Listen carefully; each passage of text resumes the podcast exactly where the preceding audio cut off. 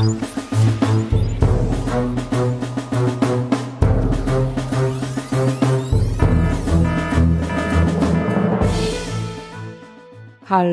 und herzlich willkommen zu einer neuen Folge des Podcasts Das Universum, in dem Florian und Ruth über das Universum plaudern. Schon Folge 49. Es geht rasant dahin. Und auch heute wieder, wie jedes Mal, mit Florian. Und mit Ruth. Schönen guten Tag. Hallo, hallo. Ja, wie geht's dir? Bist du noch äh, mega verkühlt oder? Nicht mega verkühlt, aber immer noch äh, verkühlt. Also mhm.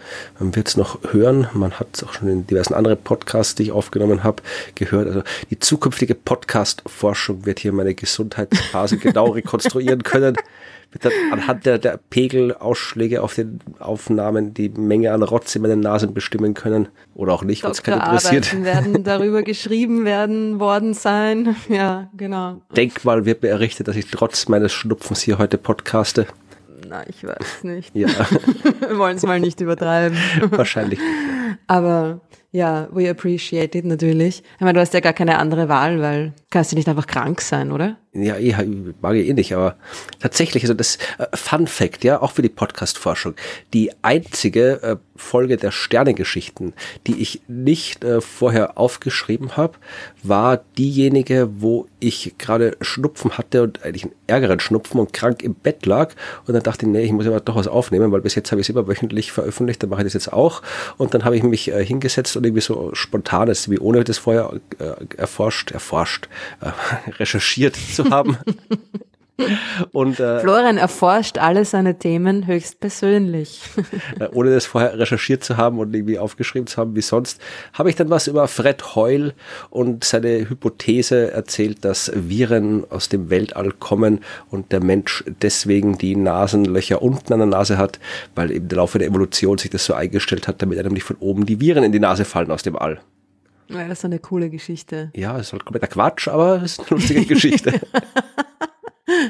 ja, das ist ein lustiger Charakter, ne? der Fred. Der hat irgendwie, also viel gute Forschung gemacht, aber auch äh, hat ein, hat ein Ding für so Nischentheorien. Ne? Ja, aber das ist vielleicht auch das äh, ja, Kennzeichen oder Voraussetzung, wenn du wirklich so revolutionäre Forschung machen willst, wie sie der Heul unzweifelhaft gemacht hat. Du musst halt bereit sein, über alle Grenzen hinaus zu denken und spekulieren. Und ja, wenn du das gut machst, dann kommt halt sowas raus wie, weiß nicht, Einstein. Und wenn du das so mittelgut machst, dann kommt sowas raus wie der Heul, der halt in der Hälfte der Fälle ist er quasi, ist die, die Nadel seines spekulativen Verstands in Richtung gute Idee ausgeschlagen und die andere Hälfte ist in Richtung Quatsch ausgeschlagen. Ja, eh. Also es ist eigentlich, ich glaube, es wäre dann halt, also was man dann schon noch sagen könnte zu dem Thema ist, dass man eine gute Fehlerkultur hat und auch sagt, ah, ich glaube, da hatte ich nicht so recht. Und das ist, glaube ich, bei Heul ein bisschen problematisch gewesen, oder? Der ja. hat dann irgendwie so darauf bestanden, dass es. Äh, ich weiß es nicht. Also bei den Viren, äh, da, da habe ich tatsächlich keine Ahnung, wie es dann da äh, noch sich entwickelt hätte, kann man auch im Prinzip, ich meine, heutzutage kann man das äh, widerlegen, äh, dass das nicht stimmt, aber zum Beispiel äh, mehr als bei den Viren aus dem Weltall war es ja das äh, Steady-State-Modell. Also Heul hat mhm. ja äh, gemeinsam mit äh, zwei anderen Typen Bondi und noch einer, fällt mir jetzt gerade nicht ein, ähm, das Steady-State-Modell entwickelt, das äh, dem Urknall-Modell was entgegensetzen sollte. Das hat er nicht gemocht, das Urknall-Modell. Äh, das Wort Big Bang stammt ja auch von ihm. von ihm. Das ne? hat er im ja. Radio gesagt, um es lächerlich zu machen. Ja, und ja. So kann es laufen. ja. Weil das Leute verarschen und dann. Ja, dann hat er sich ah. das Steady State ausgedacht, was äh, übrigens, was viele aber glauben, nicht heißt, dass äh, Steady State, also das Universum ist so wie es ist und bleibt so wie es ist, sondern das Steady State äh, ist eigentlich ein kontinuierlicher Urknall. Ja, also statt dass irgendwie einmal vor 14 Milliarden Jahren irgendwie aus ungeklärten Gründen viel Energie und Materie, jetzt vereinfacht gesagt, aus dem Nichts entstand, haben halt die äh, Heulschen, hat Heul im Steady-State-Modell gesagt, ja, da, das Universum ist quasi unendlich groß, aber expandieren muss ja trotzdem. Die Beobachtungsdaten gab es damals schon, die Expansion hat man gesehen. Der hat gesagt, ja, so zwischen den Galaxien, da tröpfelt halt ständig so Material quasi aus dem Nichts ins Universum und drum dehnt sich das Universum überall immer aus, schaut aber großräumig äh, immer so aus, wie es vorher war. Also simpel gesagt, also zwischen zwei Galaxien taucht halt dann irgendwann eine neue auf und dann mm. hast du halt immer noch, dann verschiebt sie alles ein bisschen nach außen und es schaut immer noch gleich aus. Also ich habe nie verstanden, warum das jetzt irgendwie besser sein soll als der Urknall. Also, aber tatsächlich, äh, was Heule ja nicht mehr miterlebt hat, er hat dann auch wirklich, also wie man auch die, die Hintergrundstrahlung entdeckt hat und alles, also diese ganzen, äh, nicht die Hintergrundstrahlung, äh, was hat man davor entdeckt? Weiß ich nicht. Aber jedenfalls die ganzen Belege, die Beobachtungsbelege für die, äh, für das Urknallmodell, die hat er alle dann immer inkorporiert in sein Steady-State-Modell. Und äh, was er nicht mehr erlebt hat, war die Daten von Kobe, wo sie die Variationen mhm. in der Hintergrundstrahlung äh, entdeckt haben, wo es auch Nobelpreis gab dafür. Und das kannst du wirklich so gut wie nicht anders als durch das Urknallmodell erklären. Also was er da gesagt hätte, weiß man nicht, weil da war er schon tot. Also ob er da dann den Fehler eingesehen hätte oder nicht. er hat sicher, er hat sicher was gefunden, oder? Denke ich mir. Ja, das ist halt die Sache der Theorie. Also irgendwas findest du immer, wo du dein Modell anpassen kannst. Das ist halt mhm. halt dann halt die Frage, wie weit man es treiben kann, bevor es dann halt, äh, ja. Wirklich lächerlich wird. Ja. ja meine, oft musste das Modell so lange ändern, bis es halt dann passt. Und da passt es halt oft auch, weil und das macht halt, Das macht man halt sowieso in der Wissenschaft, ja. dass man ein Modell dementsprechend anpasst. Aber ja, naja, wir werden es nie erfahren. Nein. Guter Mann Heul, aber naja. Komisch, ja. Und, äh, das mit den Viren, die hast du anders bekommen. Die sind dir nicht mal. aus dem Weltraum in deine Nase hineingetröpfelt. Nein, weil meine Nasenlöcher unten sind, ja. Das hat die Natur schon gut so eingerichtet. Und wie ist das bei Fledermäusen eigentlich? Ja, und da kommt das Corona her, schau. Ah. Reden wir lieber über den Weltraum, oder? Bitte, ja. naja, ich habe mir gedacht, wir machen ja ganz kurz noch nochmal noch mal ein James Webb Update, weil das mhm. ist auch in unserer Telegram-Gruppe immer immer wieder ein Thema und war jetzt auch wieder ein Thema. So, was ist jetzt los? Ist das jetzt, ist es jetzt nicht schon fertig? Es ist äh, anscheinend äh, perfectly oder sogar mehr als perfectly aligned. Das Teleskop hat sich wunderbar zusammengefügt. Alle Einzelspiegelsegmente arbeiten wie ein ganzer zusammenhängender Spiegel. Alles ist super. Ähm, ist jetzt nicht, kann es jetzt nicht schon beobachten, so in die Richtung, ne? Vermutlich eh, aber wahrscheinlich ist halt dann die, man will mit den Daten auch was anfangen können und da werden die Instrumente doch nicht dazu da sein. Genau, es liegt an den Instrumenten, du hast recht. Also mit der, mit der Hauptkamera, mit der Nearcam, könnte man jetzt eigentlich schon beobachten. Und es gab ja da auch dieses erste Bild, das hat auch in, in unserer Telegram-Gruppe dann nochmal ein bisschen für Aufregung gesorgt, dieses Kalibrationsbild mhm. von dem Stern. Na? Und das sind natürlich, also da ist einfach nur ein Stern drauf, da haben sie auf nichts anderes natürlich ja, das Teleskop gerichtet, sondern nur auf diesen Stern. Und im Hintergrund sind dann natürlich jede Menge Galaxien, ne? Klar, also das ist so wie oft bei einem Bild, bei einem kleineren Teleskop sind es dann halt Hintergrundsterne oder so. Beim James Webb sind es Hintergrundgalaxien. Finde ich auch, ist ein tolles Wort, oder? Ja. Hintergrundgalaxie. Ja, ja irgendwas naja, ist immer im Und das sind, genau, und in dem Fall natürlich bei, bei einem Teleskop, das im, erstens im Infrarot beobachtet und zweitens äh, ja, eine immense Lichtsammel- und Auflösungskapazität hat, hast du natürlich jede Menge Hintergrundgalaxien in einer ziemlich kurzen Aufnahme, ja, weil da hat man einen hellen Stern beobachtet. Dementsprechend ist das, was man da im Hintergrund sieht, erst so ein, äh, äh, nicht einmal die Spitze des Eisbergs, ja. Und dann haben Leute da diese Hintergrundgalaxien ein bisschen rausgezoomt und näher rangeholt und plötzlich sind alle urbeeindruckt, ja. Und bei mir heißt es immer, ich bin leicht zu begeistern. Moment mal, Leute, ja, das ist, kommt nicht von irgendwo her. Es ist wirklich faszinierend, was dieses Ding kann und was es können wird, wenn man dann mal absichtlich auf Galaxien draufhält, okay? Also die, haltet euch eure Begeisterung noch ein bisschen, äh, behaltet sie euch noch auf für später, also begeistert euch immer, ja, aber ähm, hebt euch noch was auf, das wäre das Wort, hebt euch noch was auf für später, wenn dann die echten Galaxienaufnahmen kommen. Genau, also Niri, nicht Niri, Nir, Nir, Nircam äh, ist quasi fertig, weil Nircam war ja auch so absichtlich genau in der Mitte des, des mh, mm, der optischen Ebene quasi ne, angeordnet. Und mit mit der NIRCam haben sie ja auch die Ausrichtung quasi gemessen und äh, eigentlich äh, überprüft und gemacht. Aber jetzt hat das Ding halt noch vier andere Instrumente, ne? Und die sind halt ein bisschen versetzt.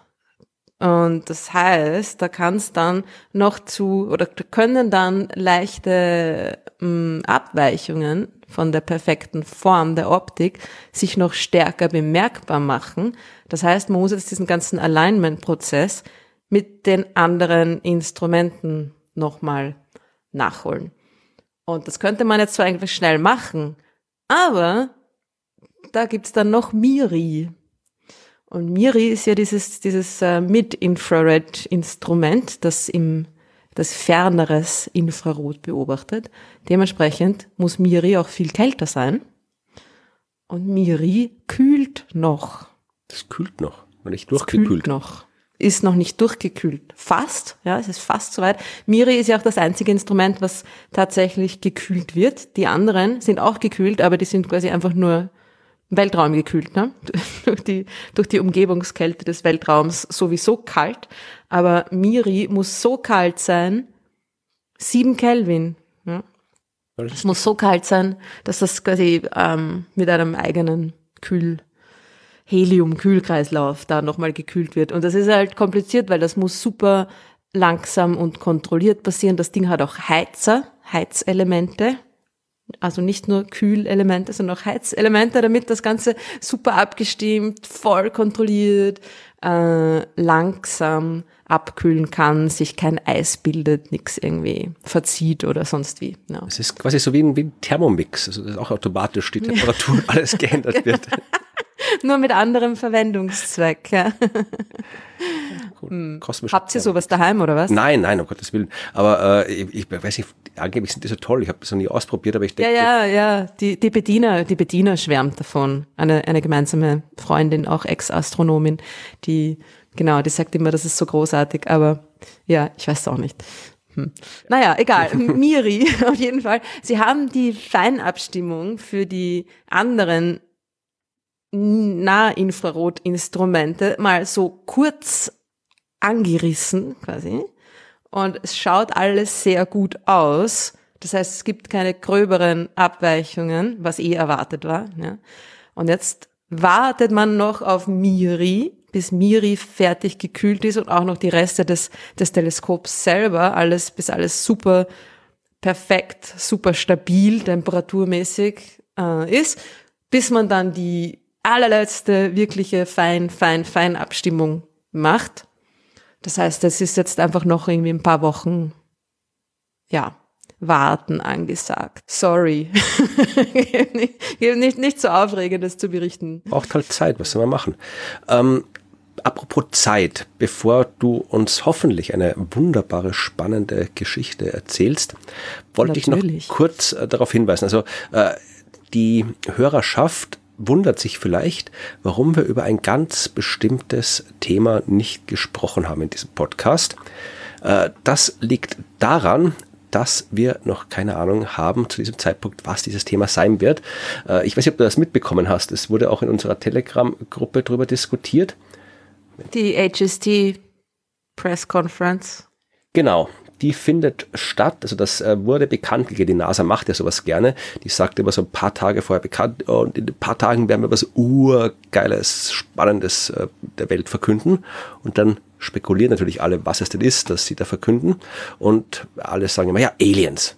Ähm, also es sind eigentlich nie Aliens, aber äh, man kann natürlich super spekulieren drüber. Und diese Konferenz, diese Pressekonferenz findet statt an dem Tag, an dem das hier aufgenommen wird. Und zwar um 17 Uhr. Und jetzt ist es noch nicht 17 Mist, Uhr. Hätte man noch drei Stunden warten müssen. Ja, ich muss dann Abendessen kochen, auch noch sowas. Also kann, ich, kann über die NASA was verkünden, kann ich jetzt nicht irgendwie ja, die NASA ist, ist schuld, die Amerikaner sind einfach zu spät dran. Ja.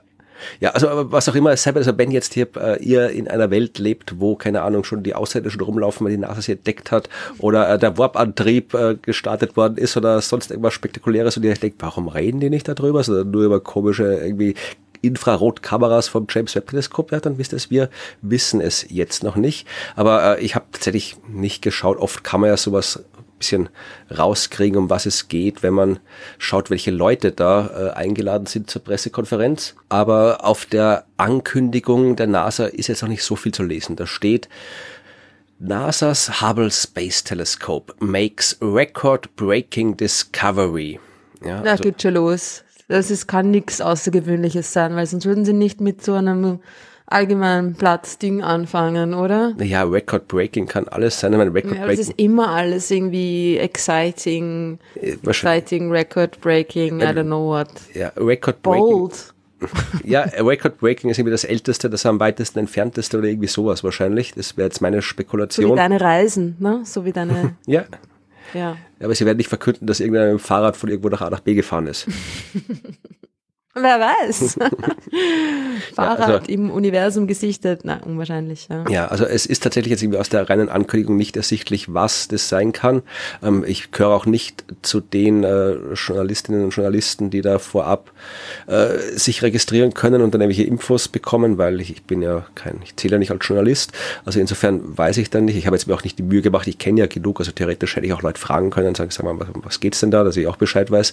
Habe ich jetzt nicht gemacht, weil habe ich keine Zeit, um irgendwas zu machen. Also werde ich heute dann am. Es ist halt auch ein bisschen, wie du sagst, dass es halt schon so oft so eine Ankündigung gab, wo dann einfach dann auch gar nicht so, ich meine, was sie ist sicher irgendwas Tolles, aber Aliens werden es nicht sein. Nein, es wird sicherlich sehr, sehr coole Forschung sein, die sie da veröffentlichen, weil ja, das meiste, was vom Hubble-Teleskop rauskommt, ist eh cool. Also muss man jetzt gar nicht sich so, so äh, mit Superlativen da und äh, geheimen Ankündigungen da äh, rumtun, weil das ist eh coole Forschung, die da rauskommt. Aber je, ich kann ja verstehen, also die PR-Mechanismen funktionieren so, wie sie funktionieren. Und die NASA, die Amerikaner funktionieren so, wie sie funktionieren. Also eh, machen sie es halt so. Aber ja, werden wir sehen. Also wär, hm. äh, wir werden vermutlich in der Telegram-Gruppe drüber, wird drüber diskutiert werden. Wenn es wirklich beeindruckend, äh, wahnsinnig super toll ist, dann wird man wahrscheinlich auch, keine Ahnung, bei mir im Blog, auf Twitter oder sonst wo was davon hören oder lesen können.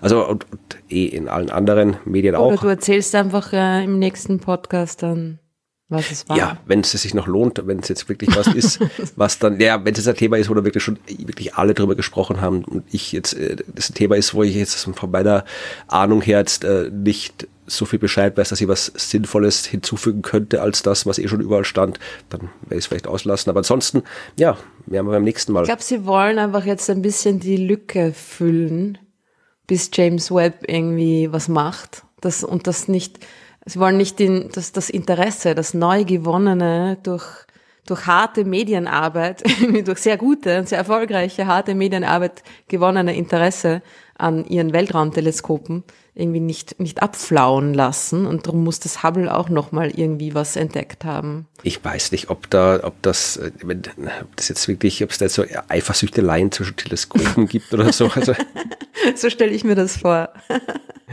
ja, keine Ahnung. Also wir werden sehen, was naja, tatsächlich, sehen. Was, was rauskommt. Also äh, ja, wenn ihr das hört, dann wisst ihr schon, wir wissen es noch nicht. Aber wir werden andere Dinge erfahren in diesem Podcast, nämlich die, die du uns jetzt erzählst. Genau, und ich habe mir äh, ein cooles Thema ausgesucht, das natürlich äh, auch ein bisschen ein easy Thema für mich ist. Also mh, zuerst haben wir gedacht, na, es ist irgendwie immer das Gleiche. Vielleicht sollte ich mal was ganz was anderes mir suchen, aber dann habe ich es doch nicht gemacht. Nein, und das ist auch dann eigentlich anders als gedacht. Ähm, okay, fangen wir an. Es geht darum, es geht um unsere wunderschöne Heimatgalaxie, die Milchstraße. Und zwar, haltet euch fest, das ist auch irgendwie so ein, so ein super Announcement. Die Milchstraße ist älter als gedacht. Ui, das war sicher eine record-breaking Discovery. Yes, yeah, I guess it was. Und sie war, also die, die Beobachtungen, zu, der, zu denen wir dann gleich kommen, die sind wirklich ziemlich record-breaking. Und darum war es, glaube ich, auch ein Nature-Artikel, weil jetzt, also das, das Resultat, mh, Nein, es ist schon cool, okay? Die Milchstraße ist älter als gedacht. Nicht viel, aber ein bisschen. Eigentlich ist es so, dass es, ähm, genauer genommen ist es so, dass sich die Milchstraße ein wenig anders entwickelt hat, als wir es bisher gedacht haben. Und das ist schon cool. Und die Art und Weise, wie die Astronomen vom Max-Planck-Institut für Astronomie das herausgefunden haben, ist auch sehr cool. Und ich höre euch schon, ich höre euch schon raunen. Schon wieder die Milchstraße, schon wieder Galaxien. Es haben ein paar Leute sich ein Sternenthema gewünscht. Weil wir anscheinend nicht genug über Sterne reden, Florian. Ja, ich habe einen Podcast, der heißt Sternengeschichten. Dann redest du da über Sterne ab Ja, und zu? manchmal. Naja, schaut, es ist so, es geht zwar um die Milchstraße, aber eigentlich geht es in der Arbeit, die herausgefunden hat, dass die Milchstraße etwas älter und sich etwas anders entwickelt hat als gedacht, ähm, um Sterne. Und es geht um eine besondere Art von Stern. Unterriesen. Gut, aber bevor wir jetzt da in die Details einsteigen, möchte ich gerne mal so die Grundlage haben. Also wenn es die, um die Meldung geht, die Milchstraße ist älter als gedacht, dann sollte man vielleicht damit anfangen, wie alt ist denn die Milchstraße, also wie, wie alt dachten wir denn, dass die Milchstraße ist, weil das ist ja auch etwas, was wir vielleicht äh, nicht jeder sofort parat hat. Ich zum Ja, Beispiel. du- genau. Ah, Und da, und da fängt das Problem mit Pressemitteilungen wieder mal an. Ne? Milchstraße älter als gedacht. Das, das Problem ist, ab wann eigentlich, um zu sagen, okay, wie alt ist die Milchstraße? Was, ab wann ist die Milchstraße die Milchstraße? Ja, aber Na? wann ist die Milchstraße die Milchstraße? ja, es bilden sie, die Art und Weise, wie Galaxien entstehen, ist ja eine hierarchische, Lego-Bausatzmäßige Art und Weise, ja. Galaxien entstehen nicht so wie Sterne als Ding und, also ein Stern entsteht meistens als ein Stern und entsteht, dann ist ein junger Stern und mh, lebt sein Leben, dann ist ein mittelalterlicher Stern und dann ist ein alter Stern. Eine Galaxie ist ganz anders. Eine Galaxie entsteht als kleines Ding, als kleines, kle- eigentlich als kleiner Teil der zukünftigen großen Galaxie. Ja? Aber schon und aus Sternen. Hast du, also nicht jetzt, dass da schon aus Sternen, so natürlich, Moleküle ja. rumliegen, da wird dann eine Galaxie draus. Also es geht kleine Na, schon, naja, es ist alles, ist alles nicht, ist alles nicht so klar. Drum brauchen wir ja das James Webb, weil wir das alles noch nicht so genau wissen, ja. Okay. Sie entstehen, Galaxien entstehen aus kleineren Galaxien. Das heißt,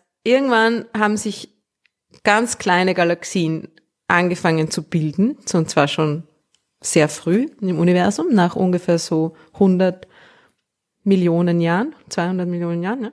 gemeinsam mit den ersten Sternen, gleichzeitig mehr oder weniger auch die Galaxien entstanden. Mm, Was jetzt zuerst da war, ist auch wieder so eine Henne-Ei-Frage, ja. Aber du hast kleine Galaxien und die, die verschmelzen, um größere Galaxien zu bauen, ja. Das heißt, wenn du jetzt sagst, wie alt ist die Milchstraße?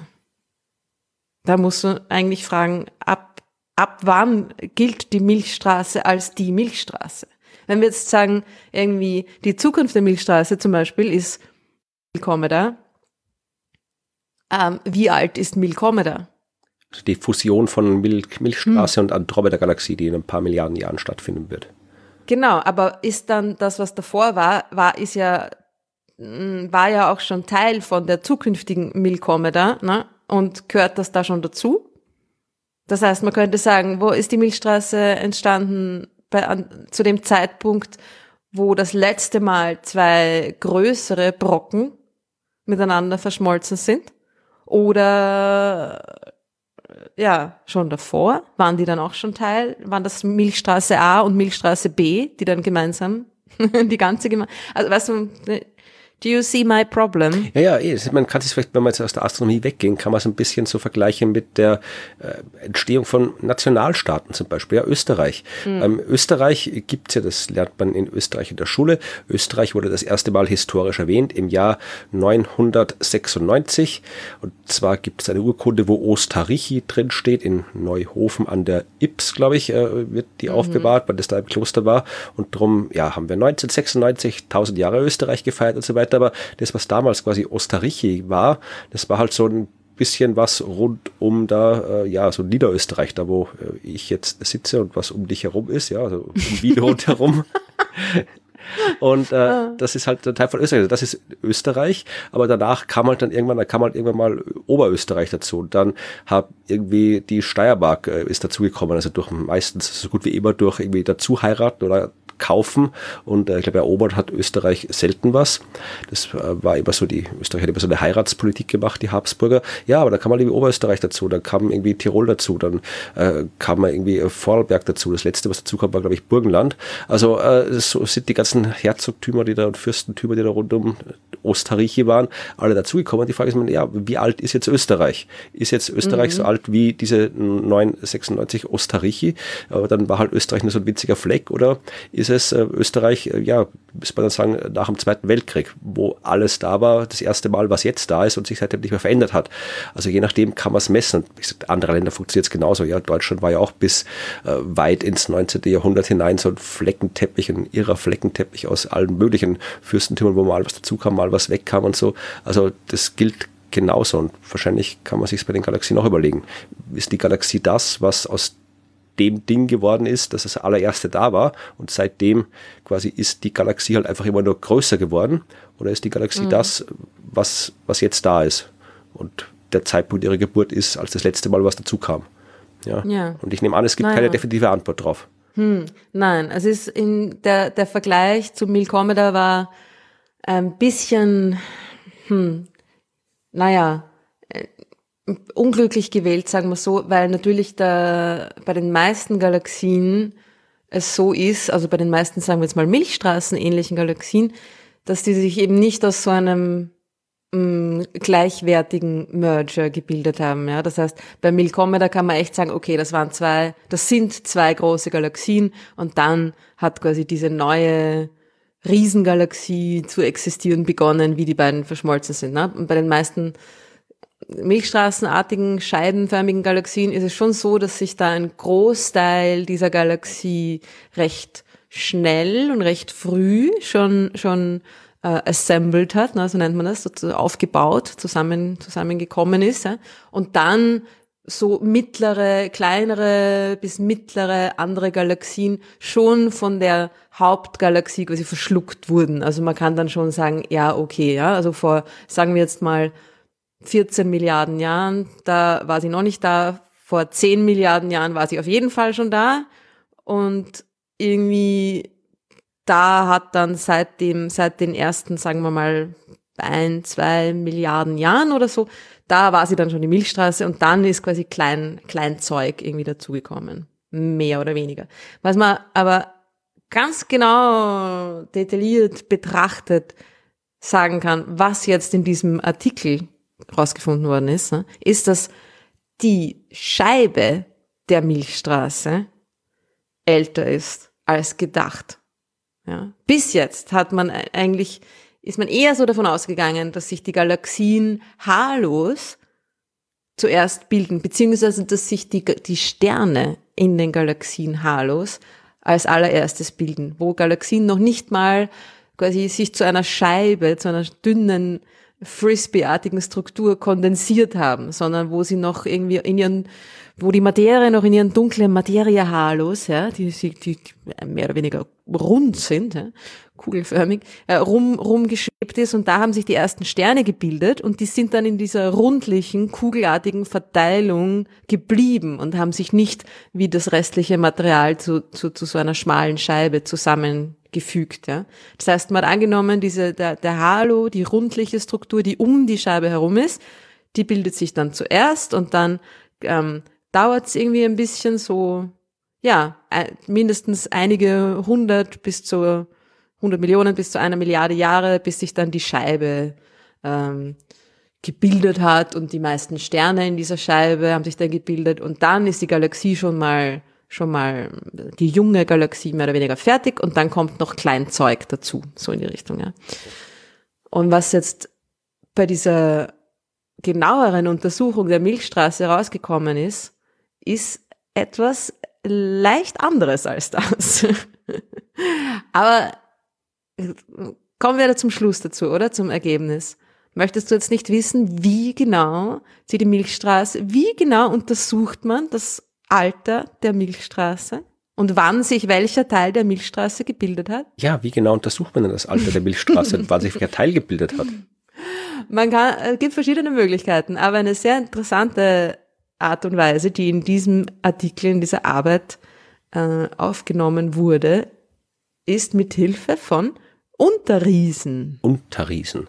Sagt dir nichts? Äh, doch, naja, ich, ich habe schon gehört, es gibt ja diverse Arten von Riesensternen. Ich habe mir gerade überlegt, äh, inwiefern dieses Wort missverständlich sein kann, wenn man keine Ahnung von Astronomie hat, weil da gibt es ja mehrere Möglichkeiten. Also das ist wie so die, die, die Hausdiener der echten Riesen, die Unterriesen. Genau, die Trolle quasi. Ja. Nein, die Unterrie Unterriesen sind, und ich finde es sehr spannend, weil das sind eigentlich, das ist die Zukunft der Sonne, ja.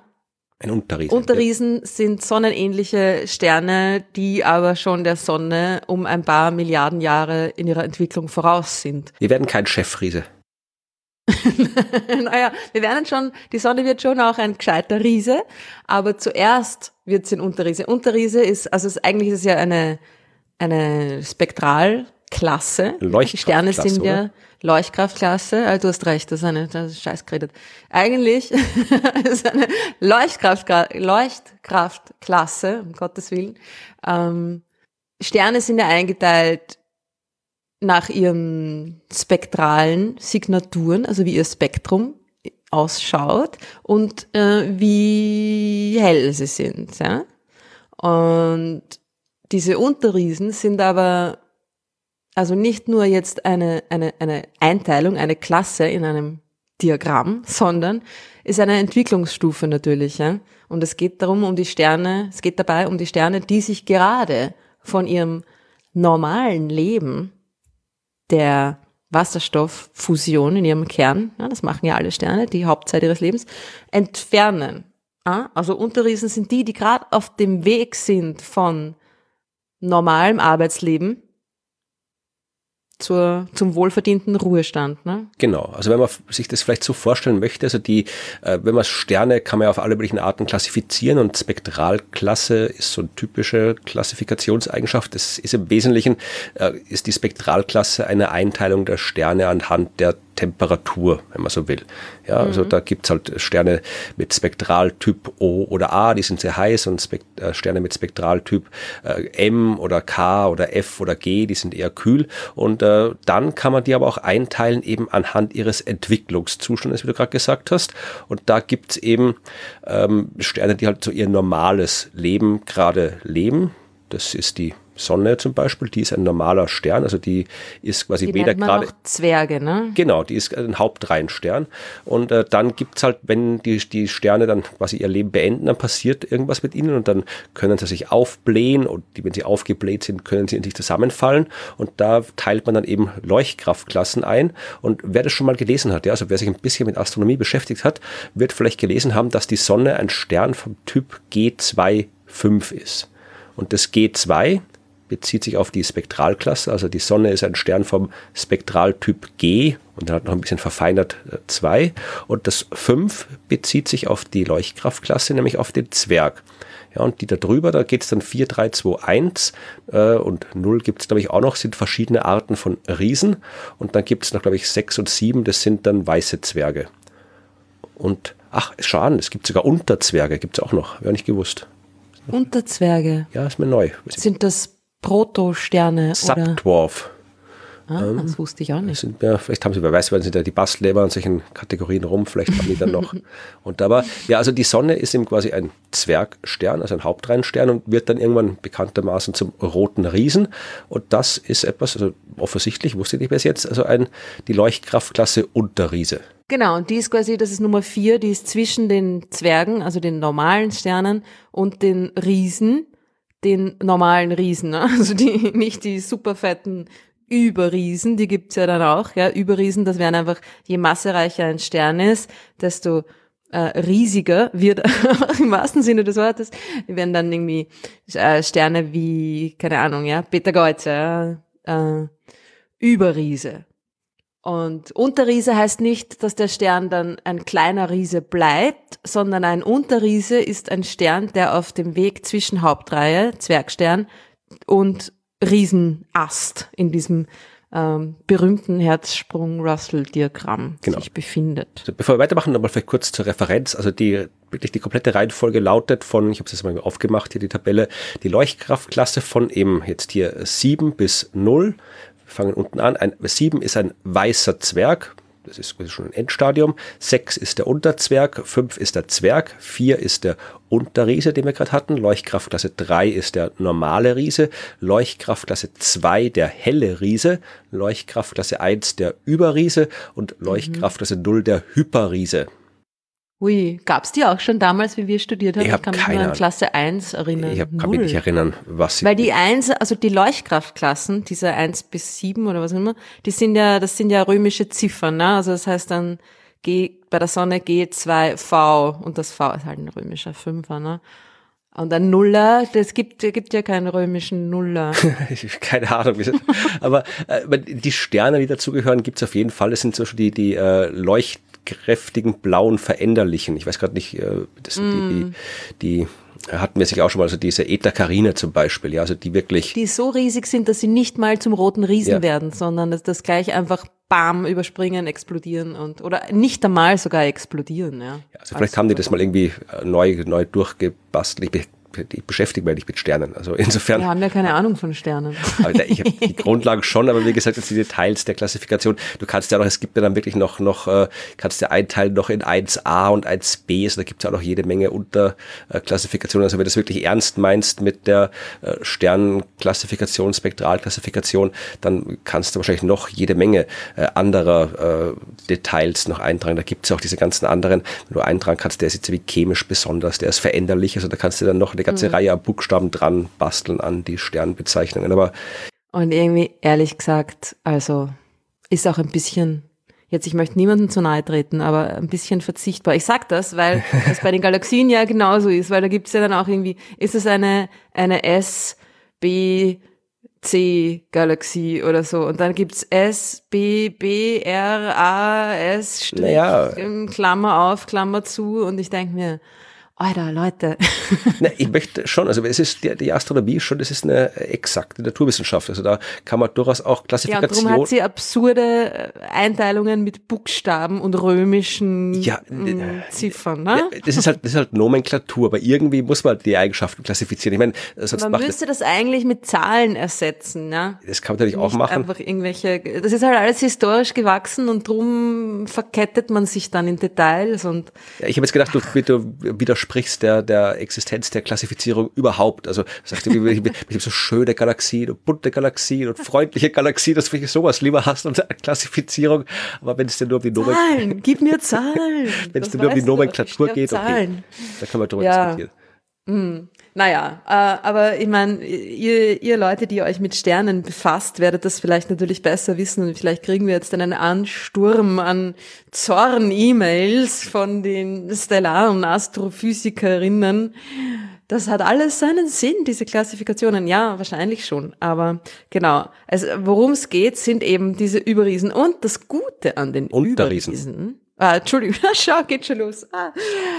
Unterriesen. Es geht um diese Unterriesen. Und das Gute an diesen Unterriesen ist ja, dass sie eine total, oder das Gute, das, das, das Nützliche, das Praktische für ihre Anwendung, ja, ist, dass sie eine total eng eingegrenzte, ku relativ kurze Lebensphase im Sternenleben darstellen, ja. Das heißt, das ist nicht wie bei einem bei einem Zwerg, da kann man jetzt dann sagen, äh, unter, ober, sonstig was das Zwerg, beim Riesen genauso, ja. Aber die, die Unterriesen, das ist, da geht ein Stern durch, durch diesen Unterriesenbereich in dem Diagramm, ja. Also ist er auf dem Weg zu seinem Riesenstatus ähm, Status. und es ist ein sehr kleiner, altersmäßiger ähm, Abstand, ne? Warum? Und das heißt, naja, weil diese Phase halt schnell geht. ja, welche Phase ist das genau? Na, diese, die Bewegungsphase von der Hauptreihe, die, die, die, die erste, der Beginn der Aufblähung zu einem Riesen, ja? Okay, ich hätte gedacht, ob, ob das irgendwie sagen kann, dass das sagen, es ist jetzt die Phase, wo er anfängt, äh, Helium zu fusionieren oder irgendwie sowas, ob man das äh, spezifizieren kann. Ja, man kann das schon spezifi- spezifizieren. Es ist die Phase, wo quasi die Wasserstofffusion im Kern des Sterns irgendwie ineffektiv wird, weil nicht mehr genug Material da ist. Und wo dieser Kern anfängt, sich zusammenzuziehen und die äußere Hülle dementsprechend des Sterns ähm, sich aufheizt und dann zu expandieren, expandieren beginnt. Und das ist quasi der Anfang dieser Expansion, wo auch gerade die Wasserstofffusion sich nach außen bewegt und in der, in dieser Schale des Sterns oder äußeren Hülle oder wie auch immer anfängt stattzufinden. Das heißt, das ist die, es ist die Verlagerung der Wasserstofffusion vom Kern des Sterns in die äußeren Schalen oder Schichten eines Sterns. Okay, also ein Zwerg wie unsere Sonne, der ist ganz normal, da ist im Kern wird Wasserstoff zu Helium fusioniert und irgendwann genau. ist kein Wasserstoff mehr da, dann wird diese Fusion da eben immer schwächer und schwächer, daraufhin kollabiert der Kern und das ist der Beginn dieser Phase und mhm. wenn der Kern kollabiert, dann wird es äh, tendenziell heißer, also dichter zuerst im Kern und dann wird es heißer im Kern, dadurch wird es um den Kern herum, wo noch viel Wasserstoff ist, auch heiß genug, dass da genau. äh, Wasserstoff zu Helium fusionieren kann. Und die Phase genau. von eben der, dem, dem Ende der Wasserstofffusion im Kern bis zur Wasserstofffusion in einer Schale um den Kern, das ist die Phase, wo ein Stern ein Unterriese ist. Genau, das heißt, er wird zuerst mal, ähm, er heizt sich auf durch die eben die, die, das Zusammenfallen des und Aufheizen des Kerns eigentlich, heizt sich auch die, die, die äußere, der, der äußere Teil des Kerns auf und dann kann dort die Wasserstofffusion weitergehen und dadurch dehnt er sich aus, der Stern, und dann wird er heller. Und das ist genau das, wenn, wo der Stern quasi noch nicht so abgekühlt und darum rötlich ist wie ein Riese, sondern gerade erst beginnt so zu wachsen. Und äh, im, da wird er am Anfang hauptsächlich heller. Mhm. Ja, das heißt, die, es kommt ein bisschen darauf an, wo, wo, auf der, wo auf der Hauptreihe er angefangen hat. Ja? Größere Sterne gehen, werden quasi gleich eher rötlicher und kleinere Sterne, oder Sterne wie die Sonne, die, die gehen zuerst mal in dem Diagramm nach oben, also werden heller und weil sie sich eben aufblähen und wenn man eine größere Oberfläche hat als Stern, kann man mehr Licht abgeben. Das heißt, äh, die, die, die Oberfläche ist quasi direkt verantwortlich für die, für die Leuchtkraft. Ne? Okay. Das heißt, das Ding wird heller und dann irgendwann beginnt er auch äh, abzukühlen, dadurch, dass er ja expandiert. Und dann wird er rötlicher und dann beginnt er seine, seine Riesenphase. Okay. Ja? Und diese Zwischen, diese quasi Zwischenphase auf eine Art und Weise, das ist die Unterriesenphase. Und da die recht, da die recht schnell durchlaufen wird, kann ich jetzt mit diesen Unterriesen sehr exakt das Alter dieser Sternpopulation bestimmen. Okay, was heißt recht schnell in einem normalen äh, Zeitrahmen? Weil in der Astronomie ist bald was recht schnell, was irgendwie für uns gar nicht recht schnell ist. Das stimmt. naja, das, puh, das wird jetzt auch wieder sehr auf die Masse ankommen. Ja? Also wenn ein Stern irgendwie zwei, drei, vier, fünfmal die Masse der Sonne hat, dann geht, ist diese Unterriesenphase natürlich auch viel schneller und äh, bei einem sonnenähnlichen Stern wird sie langsamer sein. Welche Zahl genau? Keine Ahnung. Ja, größer, also äh, Millionen Jahre, Hunderttausende Jahre. Ich nehme mal schon an, dass es bei der Sonne irgendwie Millionen Jahre sein werden, weil die ganze rote Riesenphase bei der Sonne ist ja auch schon irgendwie mehrere hundert Millionen oder sogar eine Milliarde Jahre lang. Ne? Äh, aber eben diese, die Dauer dieser ganzen Phasen hängt extrem von der, von der Masse ab, die da ist. Ja? Müsste man schauen, wie lang es bei der Sonne, wie lang die Unterriesenphase der Sonne ist. Äh, ich sehe es gerade hier, äh, kurz in der Wikipedia nachgeschaut, weil da findet man am schnellsten was. Man muss halt schauen, ob das plausibel ist, was drin steht. äh, die Dauer der Hauptreihenphase wird hier mit elf äh, Milliarden Jahre angegeben. Dann kommt, elf, so lang? Ja, steht jetzt hier. Äh, dann gibt es eine Übergangsphase, äh, die ist mit 700 Millionen Jahre angegeben. Dann kommt Roter Riese mit 600 Millionen Jahre. 600. Also ist okay. diese Übergangsphase dann vielleicht eben das rote, mm. dieses Unterriesending. Kann sein, ja. Aber gut, das, ging ja noch Größenordnung, dass jetzt nicht irgendwie ja, ja. zehn Jahre sind und auch nicht zehn Milliarden ja. Jahre, aber wir sind im Millionenjahre-Bereich. Irgendwo dazwischen. Ja, gut. Im Millionenjahre-Bereich, sagen wir einfach mal. Ähm, ich weiß jetzt nicht, wie oft ich schon über statt Unterriese gesagt habe, wahrscheinlich schon ein paar Mal, oder? Weil Übergang, ein Übergang zum Unterriesen, um Gottes Willen, das ist was für ein Thema schon wieder. Naja, okay, das heißt, um das, das Alter der Milchstraße, beziehungsweise was mich ja eigentlich interessiert ist, wann haben sich bestimmte Teile der Milchstraße äh, gebildet. Das heißt, ich brauche so viele exakte Altersabschätzungen an so vielen verschiedenen Orten wie möglich. Ja? Und dafür bieten sich diese Unterriesen natürlich sehr an, weil es sie erstens überall gibt und zweitens, weil sie genau, weil man genau sagen kann, wie alt äh, dieser, dieser Stern sein muss. Ne? Wenn ich seine Masse dann abschätzen kann, dann weiß ich genau, wann diese Phase aus Modellen und so weiter, wann diese Phase irgendwie ähm, da einsetzt bei so einem Stern. Das heißt, das ist eigentlich, die, das Alter von einem Stern bestimmen ist nicht so einfach und vor allem die Genauigkeit von Altersbestimmungen, das ist immer, äh, ja, lässt zu wünschen übrig, sagen wir mal so. Ja. Welche, äh, wie haben Sie das jetzt gemacht? Also war das Gaia-Daten? Haben die eigene händisch quasi durchs Teleskop geschaut und ganz einfach Daten gesammelt? Und wie viele haben Sie am Ende gehabt? Oder war das Katalogarbeit? Es waren natürlich, wie du schon richtig vermutet hast, Gaia-Daten weil die Position von einer großen Anzahl, die exakte, genaue Position und auch Bewegungszustand, weil das ist ja auch das Interessante, ja, dass sie es mit dem Bewegungszustand dieser Sterne in Verbindung gebracht haben, weil es geht ja um die Entwicklung der Milchstraße. Ich will ja nicht nur wissen, wie alt ist das Zeug, sondern wo ist das her? und ja, was ist die Geschichte da dahinter? Und das kann eigentlich nur Gaia, ja diese genauen konnte, ähm, nicht mehr das Ding, oder? Konnte, konnte, genau, beobachtet nicht mehr, ja. Äh, ist in, in L2, genauso wie unser Lieblingsteleskop James Webb. Deins, ich bin nicht sicher, ob es meins ist.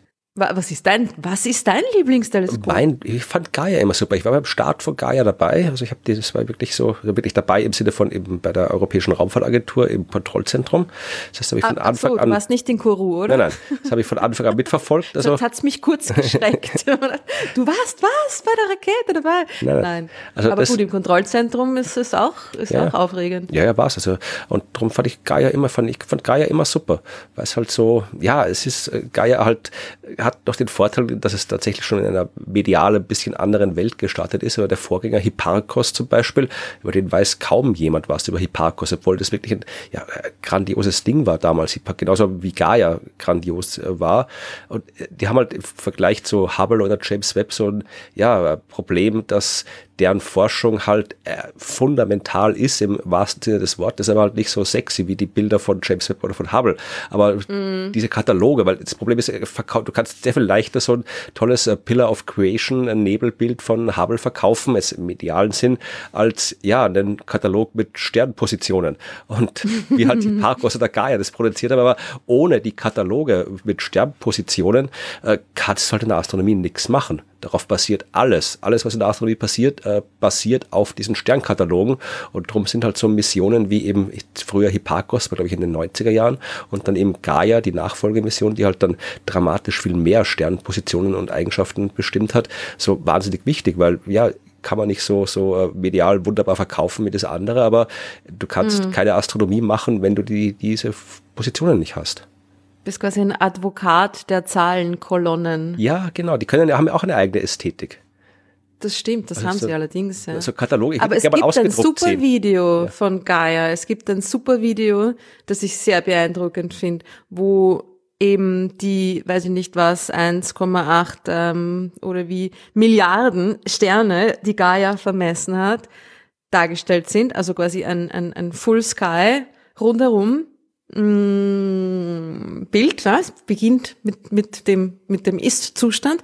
Und dann haben sie das mit den Geschwindigkeiten der Sterne über ein paar Millionen Jahre quasi ähm, vorausgerechnet, wie sich das bewegt, verändert, wie sich das bewegen wird, wie sich die Milchstraße beziehungsweise das eine Prozent ihrer, ihrer Sterne, die da vermessen wurden, bewegen wird. Und das schaut ziemlich cool aus. Also das ist halt einfach so ein super Zeitraffer Video von der Bewegung von einem Prozent der Sterne in unserer Milchstraße, wie es quasi von unserer Position aus dann auch ähm, aussehen würde. Ne? Ja, das, das schaut schon sehr cool heutzutage aus. Heutzutage kann man das ja wirklich wunderbar animieren, aber tatsächlich ist es ja auch so. Ich meine, äh, diese ganzen Sachen wie eben der Gaia-Katalog oder der Hipparchos-Katalog, die stehen ja auch in direkter Tradition zu diesen ganzen Sternkarten irgendwie aus der Renaissance, aus dem Mittelalter, wo du halt dann die Leute diese gigantischen Sternenatlanten gemacht haben mit diesen künstlerischen Ausschmückungen und so weiter. Das waren ja damals die, das, was Gaia heute ist. Also damals, alle, die irgendwo damals Astronomie betrieben haben, haben halt auch diese äh, Kataloge gebraucht, um zu schauen, wo was ist und wo noch was Neues ist. Und darf auch nicht vergessen, dass die Astronomie die meiste Zeit ihrer Geschichte über genau daraus bestanden ist, also diese ganze, was wir heute machen, hier jetzt äh, schwarze Löcher und Galaxienkollisionen und das ganze Zeug oder Sternklassifikationen, innere Ströme von Sternen, Sonnenaktivität, also all das, das gibt's ja erst 100 Jahre oder sowas, ja. Davor war Astronomie entweder beobachten und zwar durchschauen und aufzeichnen, wo sind Sterne und wie hell sind Sterne und äh, dann äh, Theorie, also berechnen, wie bewegen sich Himmelskörper. Das war Astronomie. Das war eine ganz andere Wissenschaft, als sie heute ist. Und äh, mhm. äh, diese Gaia steht halt noch in direkter Tradition zu dieser klassischen Astronomie, die man irgendwie schon seit, weiß nicht, Stonehenge gemacht hat. Ja, schauen, wo ist was am Himmel.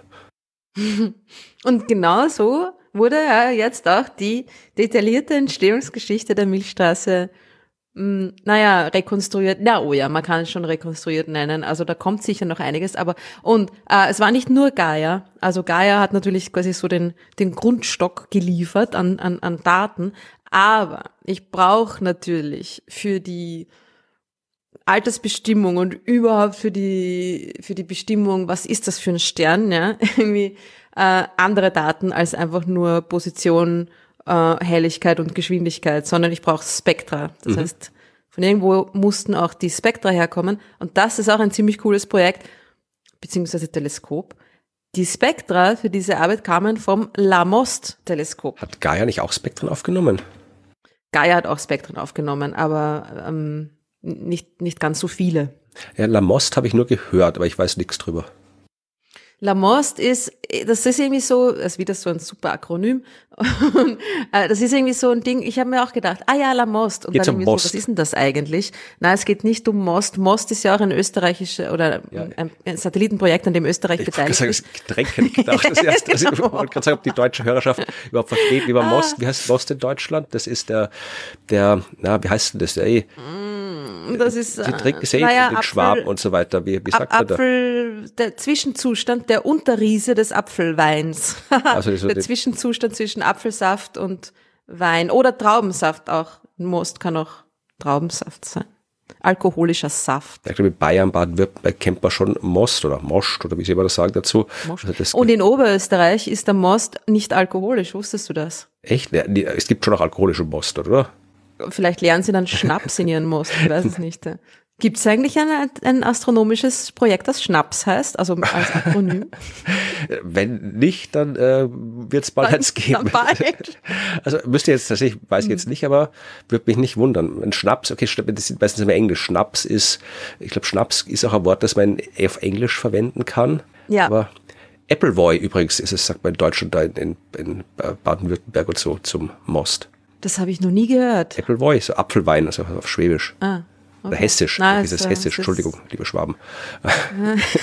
ui, ui, ui, ui. Ja, sicher auch gut, aber Most ist natürlich Most. Ich meine, hm. Na gut, das Teleskop. Und es ist äh, ein ziemlich cooles Teleskop. Leute, googelt ein Bild von Lamost, weil das hat ein sehr interessantes Design. Also Design, ein, der, der, der Aufbau ist irgendwie ganz witzig. Es hat so eine Doppel, Doppelstruktur mit einer schrägen Verbindungsröhre. Ähm, das, das ist, ja, Ding ist, ist ein feststehendes Teleskop. Das bewegt sich quasi nicht mit, mit der Bewegung der Erde oder gegen, ne? sondern das äh, kann immer nur Objekte im Zenit oder naja, davor und danach ja, beobachten. Das hat schon natürlich ein, ein bewegliches Teil, das quasi den, den, Lichtpfad da so ähm, verfolgt, dass es natürlich bewegliche Dinge auch beobachten kann, sonst könnte es ja nie lang genug belichten. Ne? Aber das Ding selber, das Instrument selber, das Teleskop selber ist quasi fix. Schaut wirklich sehr. Mhm. Also ich werde schauen, dass ich vielleicht finde ich ein Bild, das ich in die Shownotes geben kann. Aber ihr könnt es auch einfach googeln. Das schaut wirklich ja sehr, sehr futuristisch aus, dieses Gebäude. Also wenn man das Gebäude sieht, wird man nicht, oh gut, daneben stehen zwei so kleine Kuppeln, aber wenn man die jetzt nicht sehen würde, wird man nicht auf die Idee kommen, dass es ein Teleskop sein soll. Steht übrigens mhm. in China, das hast du glaube ich nicht in dazu China gesagt. In China ist das, genau. Das habe ich noch nicht dazu gesagt, nein, weil das ist natürlich auch etwas, was dann nie jemand vermutet. Denkt man sich, ah ja, wo ist das? Nein, irgendwo in Kalifornien, keine Ahnung. Nein, es steht in China. Ein LA-Most. das, äh, das Akronym steht übrigens für schon auch bemüht, ja. Large Sky Area Multi-Object Fiber Spectroscopic Telescope. Ja, die offizielle Übersetzung nach Wikipedia Weitwinkel Mehrobjekt Lichtwellenleiter Spektroskopie-Teleskop. dann, dann, ist ja alles klar, ja. gehen wir heim, oder? Merkt euch das für Scrabble, da kann man Uhr absahnen mit dem Wort. Ja, es ist einfach ein Survey-Teleskop, das einfach einen großen Bereich des Himmels sich anschaut und gleichzeitig alles voller Spektren ist. Ne? Also es ist wieder so ein, ähnlich wie das, wo wir das letzte Mal drüber geredet haben, wo ich ja zu meiner Schande, obwohl ich mit den Daten schon gearbeitet habe, den Namen nicht mehr wusste, Sinfonie und Harmonie, so ein ähm, naja, es ist kein Integral Field, nicht ganz. Es ist ein schon Multi-Object, also es sind schon einzelne, ein, einzelne Fibers, die da verschoben werden, einzelne Glasfasern, aber es kann gleichzeitig 4000 Objekte spektroskopieren. Na, das lohnt 4000 sich. gleichzeitig. Ziemlich cool. Und hat damit halt einfach einen sehr großen Bereich des Himmels. Ja, ich sehe gerade auch, der äh, Spiegel äh, ist gar nicht so klein. Also der Nein, das ist ein super Ding. Das ist wirklich. So wie Web ungefähr. Also auch sechs Meter um den Dreh rum. Ich habe jetzt keine genaue Zahl, ich sehe nur gerade den Größenvergleich auf der Grafik. Ich probiere es gerade mm, abzuschätzen. Ich glaube, ein bisschen kleiner, oder? Ja, naja, so in die Richtung. Also es ist ein Groß, Großteleskop. Ja, vier Meter, ähm, ja. Super Projekt, steht in China. Ja, super wichtig, internationale Zusammenarbeit auch mit Ländern, die vielleicht nicht so im Vordergrund der Zusammenarbeit in unseren Köpfen oft stehen. Aber natürlich ist China total äh, vorne mit dabei, was astronomische Forschung angeht. Die haben ja auch das Riesenradioteleskop, das FAST ja, wo sie im Akronym, um nochmal das Thema zurückzukommen, das, äh, ich glaube, irgendwo hat es mir angemerkt, ich weiß nicht, im Kommentar zur letzten Folge hat äh, jemand angemerkt, dass das auch wieder so ein tolles äh, Akronym ist, weil sie das äh, Spherical äh, unbedingt als Buchstabe im Akronym haben wollten, was eigentlich eh nicht unbedingt erklärt werden muss für ein Radioteleskop, dass die Spherical sind. Aber das R fürs Radioteleskop, was natürlich relevant ist für das Gerät, haben sie ausgelassen. Vermutlich in dem Wissen, dass sie ansonsten als Akronym Fahrt gehabt hätten, anstatt Fast. Immerhin hat da jemand mitgedacht und aufgepasst, ja. Ähm, ja, Lamost, weiß jetzt nicht warum La, was das. Vielleicht heißt es auf Chinesisch ah, irgendwas. Vielleicht heißt, ja, das kann sein. Auf Chinesisch heißt es ganz anders. Ah ja, okay. Habe ich mir aber leider nicht aufgeschrieben. Ich lese es gerade hier, ich kann es ja nicht aussprechen. Also Eben, Gu, genau, das war das Ching. Problem. Spricht man es nicht aus, aber so schreibt man es, ja. Ein chinesischer Astronom war das im 13. Mm. Jahrhundert. ja, also eigentlich eigentlich eine Schande, dass wir dann irgendwie dann so, uns so lustig machen drüber und sagen, ja, den kann ich gar nicht aussprechen, den Typen. Ja, eh, ja, ähm, eh, weil ich kann halt, hm. kann halt kein Chinesisch. Also. Und das Leben ist zu kurz, um es noch zu lernen, glaube ich. Ja, es muss man früh anfangen. Auf jeden Fall hat diese Studie mit kombinierten Gaia und Lamost-Daten ein Sample von, halt dich fest, 250.000 Unterriesen in der Milchstraße gesammelt äh, und genau untersucht, ihr Alter bestimmt ihren Bewegungszustand damit verknüpft. Das ist ein mindestens ein Faktor 100, schreiben sie, Increase in Sample Size. Also das sind 100, ein Sample, das 100 mal größer ist als eine, die, die, die bisherige vergleichbare, ähm, ja, Ansammlung an, an, an Sternen, mit denen man die Entwicklung der Milchstraße untersucht hat. Also da ist schon ordentlich was weitergegangen. Ne? Es ist wirklich gerade so ein bisschen, kommt mir vor, Golden Age of Astronomy, oder? Ich weiß es nicht. Egal, wo man hinschaut, gibt's irgendwie Samples über Samples und Daten über Daten und alles faszinierend und riesig und toll. Ja, wir haben halt mittlerweile mit, die Frage ist, ob wir, ob wir da einfach jetzt so Daten anhäufen, wo wir nie eine Chance haben, die in einer sinnvollen Zeit auszuwerten, oder ob wir mit den Daten auch das machen können, was mit den Daten gemacht werden kann.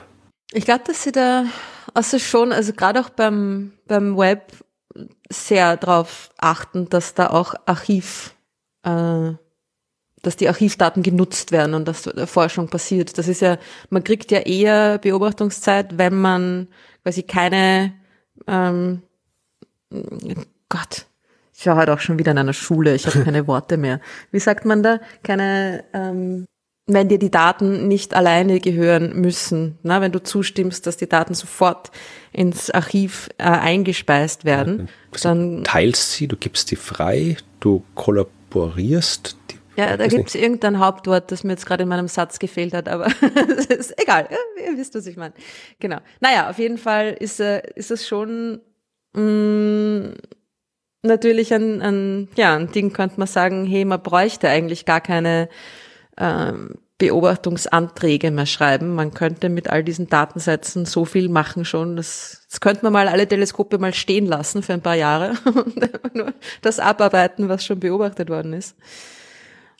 Naja. Ja, da kann, kann man so, so äh, sich abwechselnd machen. So wie zehn Jahre kriegen alle, alle irgendwie beobachtenden Astronomen und Astronomen, die dürfen dann arbeiten und dann kriegen die quasi zehn Jahre bezahlten Urlaub. Dann sind zehn Jahre die Theoretiker und Theoretiker drinnen äh, dran. Dann gehen die jetzt auswerten und neue Modelle machen und dann tauscht es immer hin und her. Ja, ich weiß nicht, frisch. Über deinem Modell werde ich wieder Astronom.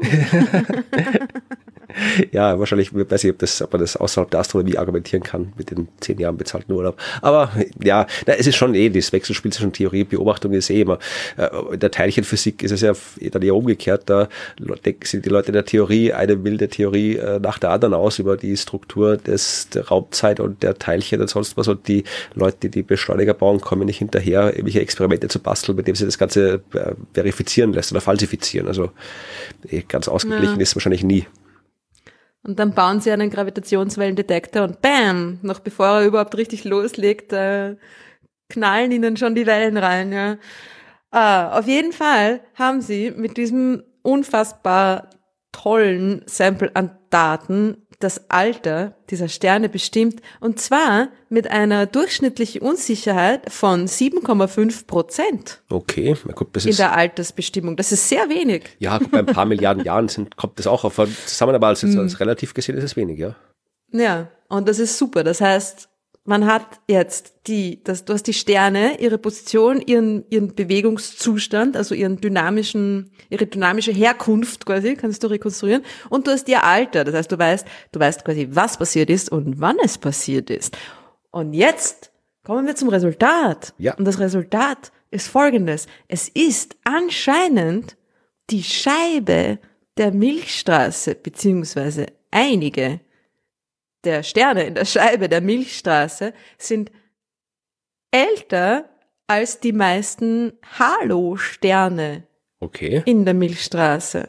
Das heißt, die, die Scheibe der Milchstraße, und es geht hier spezifisch um die sogenannte Thick Disk, also nicht die ganz dünne, schmale Staubscheibe, in der quasi sich die neuen Sterne bilden, in der die jüngere Sternpopulation sich befindet, sondern so ein bisschen die aufge, aufgepuffte. Also die dicke, nicht die kranke. Als missverständlich drum. Krank. Ja, sick. Ach so, sick. Thick. Ja, das ist der. Okay. Das mag ein bisschen schlampiges DH. Wirklich? Ja, oder, so. oder schlechte Kopfhörer, eins vorbei. Thick, schlechte oder schlechte Connection.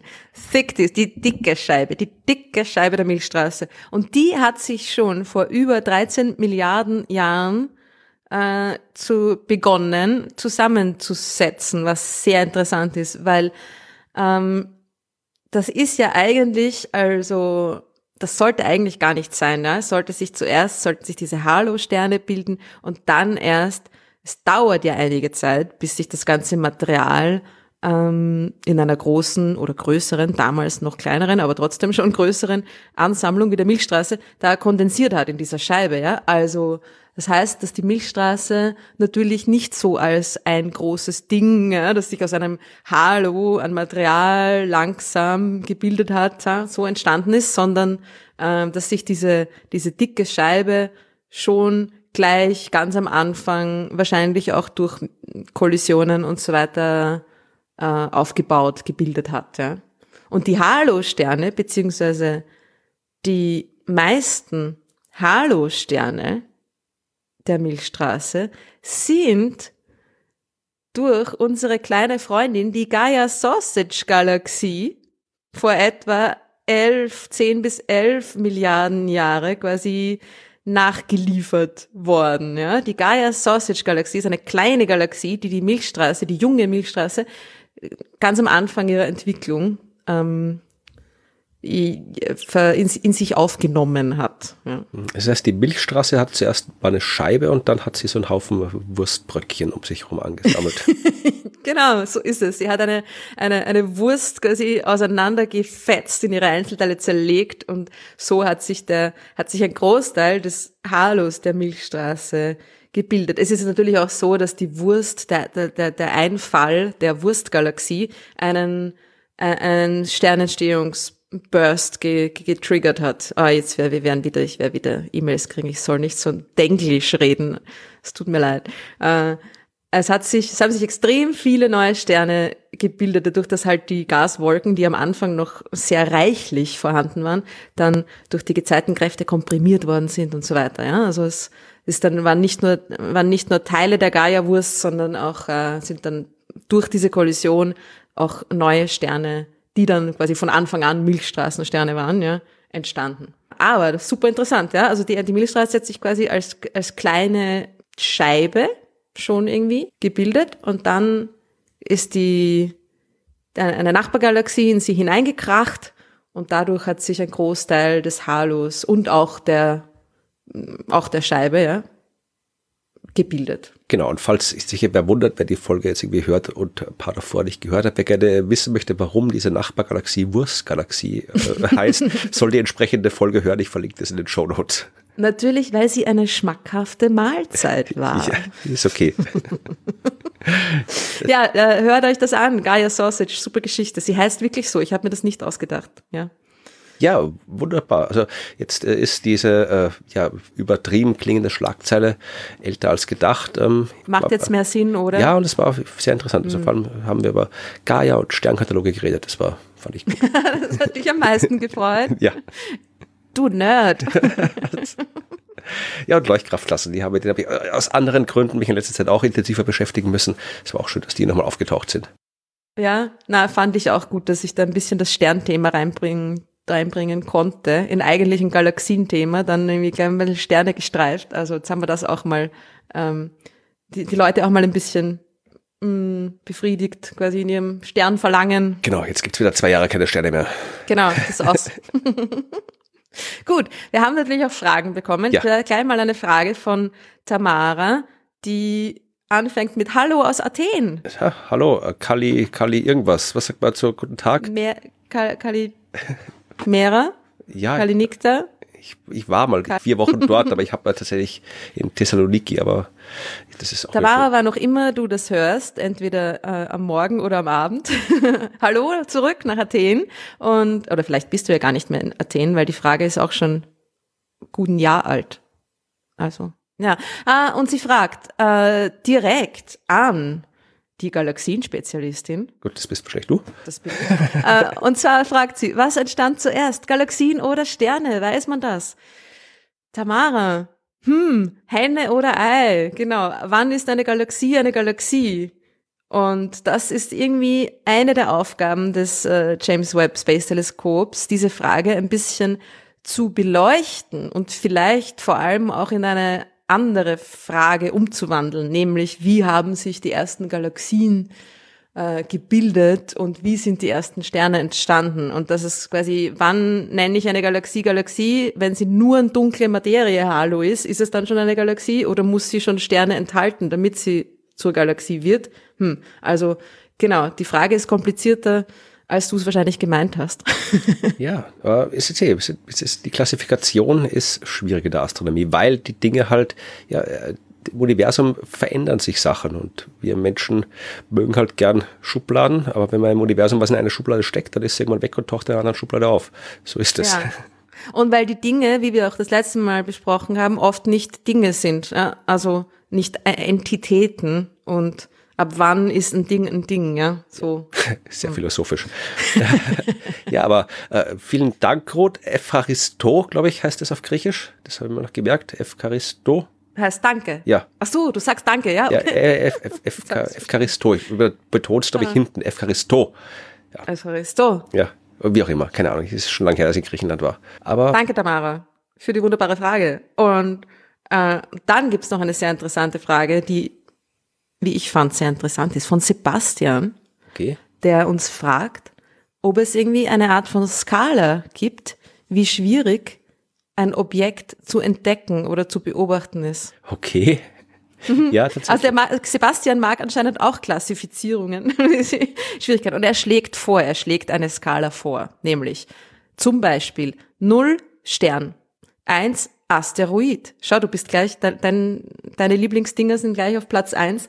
2 Galaxie, 3 Komet, 4 Exoplanet, 5 Pulsar, hm, warum auch immer, und so weiter, ja. Mond, Exomond, Exoasteroid, Aliens kommt dann auch irgendwann mal.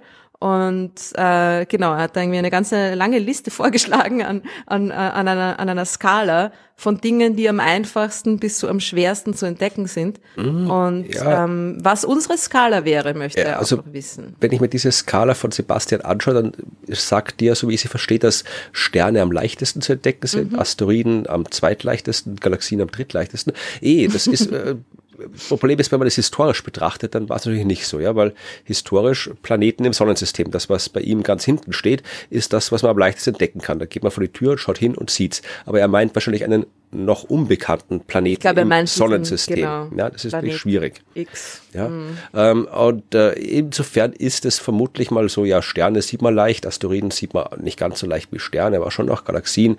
Äh, ich würde Galaxien noch äh, wahrscheinlich vor die Asteroiden gemeinsam mit den Sternen tun, weil wie wir gerade gesehen haben bei James Webb, äh, du schaust irgendwo hin und siehst eine Galaxie mit einem ausreichend guten Teleskop. Also die sind auch nicht schwer zu finden.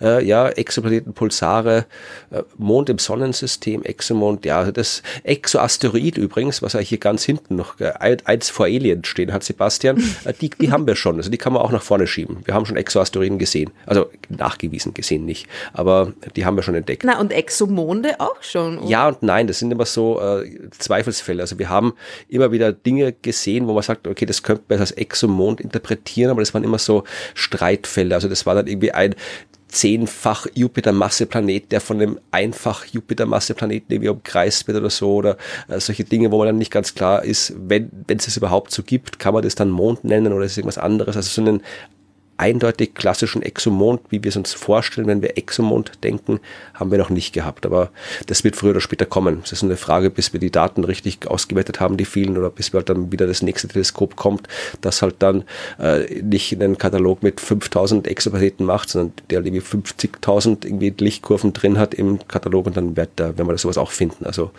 Exomond und Asteroid äh, ist ein technisches Problem, aber kein prinzipielles Problem. Aber natürlich, äh, die Frage ist, macht eine Skala Sinn? Weil selbst wenn man jetzt nur auf hier was laut Sebastian am leichtesten zu finden ist, Sterne beschränken, dann ist ja die Frage, was suche ich denn für einen Stern? Ja, also ein, irgendein Stern finde ich leicht natürlich, aber wenn man jetzt zum Beispiel Sterne der Population 3 haben will, die sind wahnsinnig schwer zu entdecken, also die allerersten Sterne, die entstanden sind nach dem Urknall haben wir noch keinen gesehen mhm. bis jetzt. Und äh, es wird ewig lang danach gesucht. Es ist zweifelhaft, ob wir die finden, ob wir sie finden können.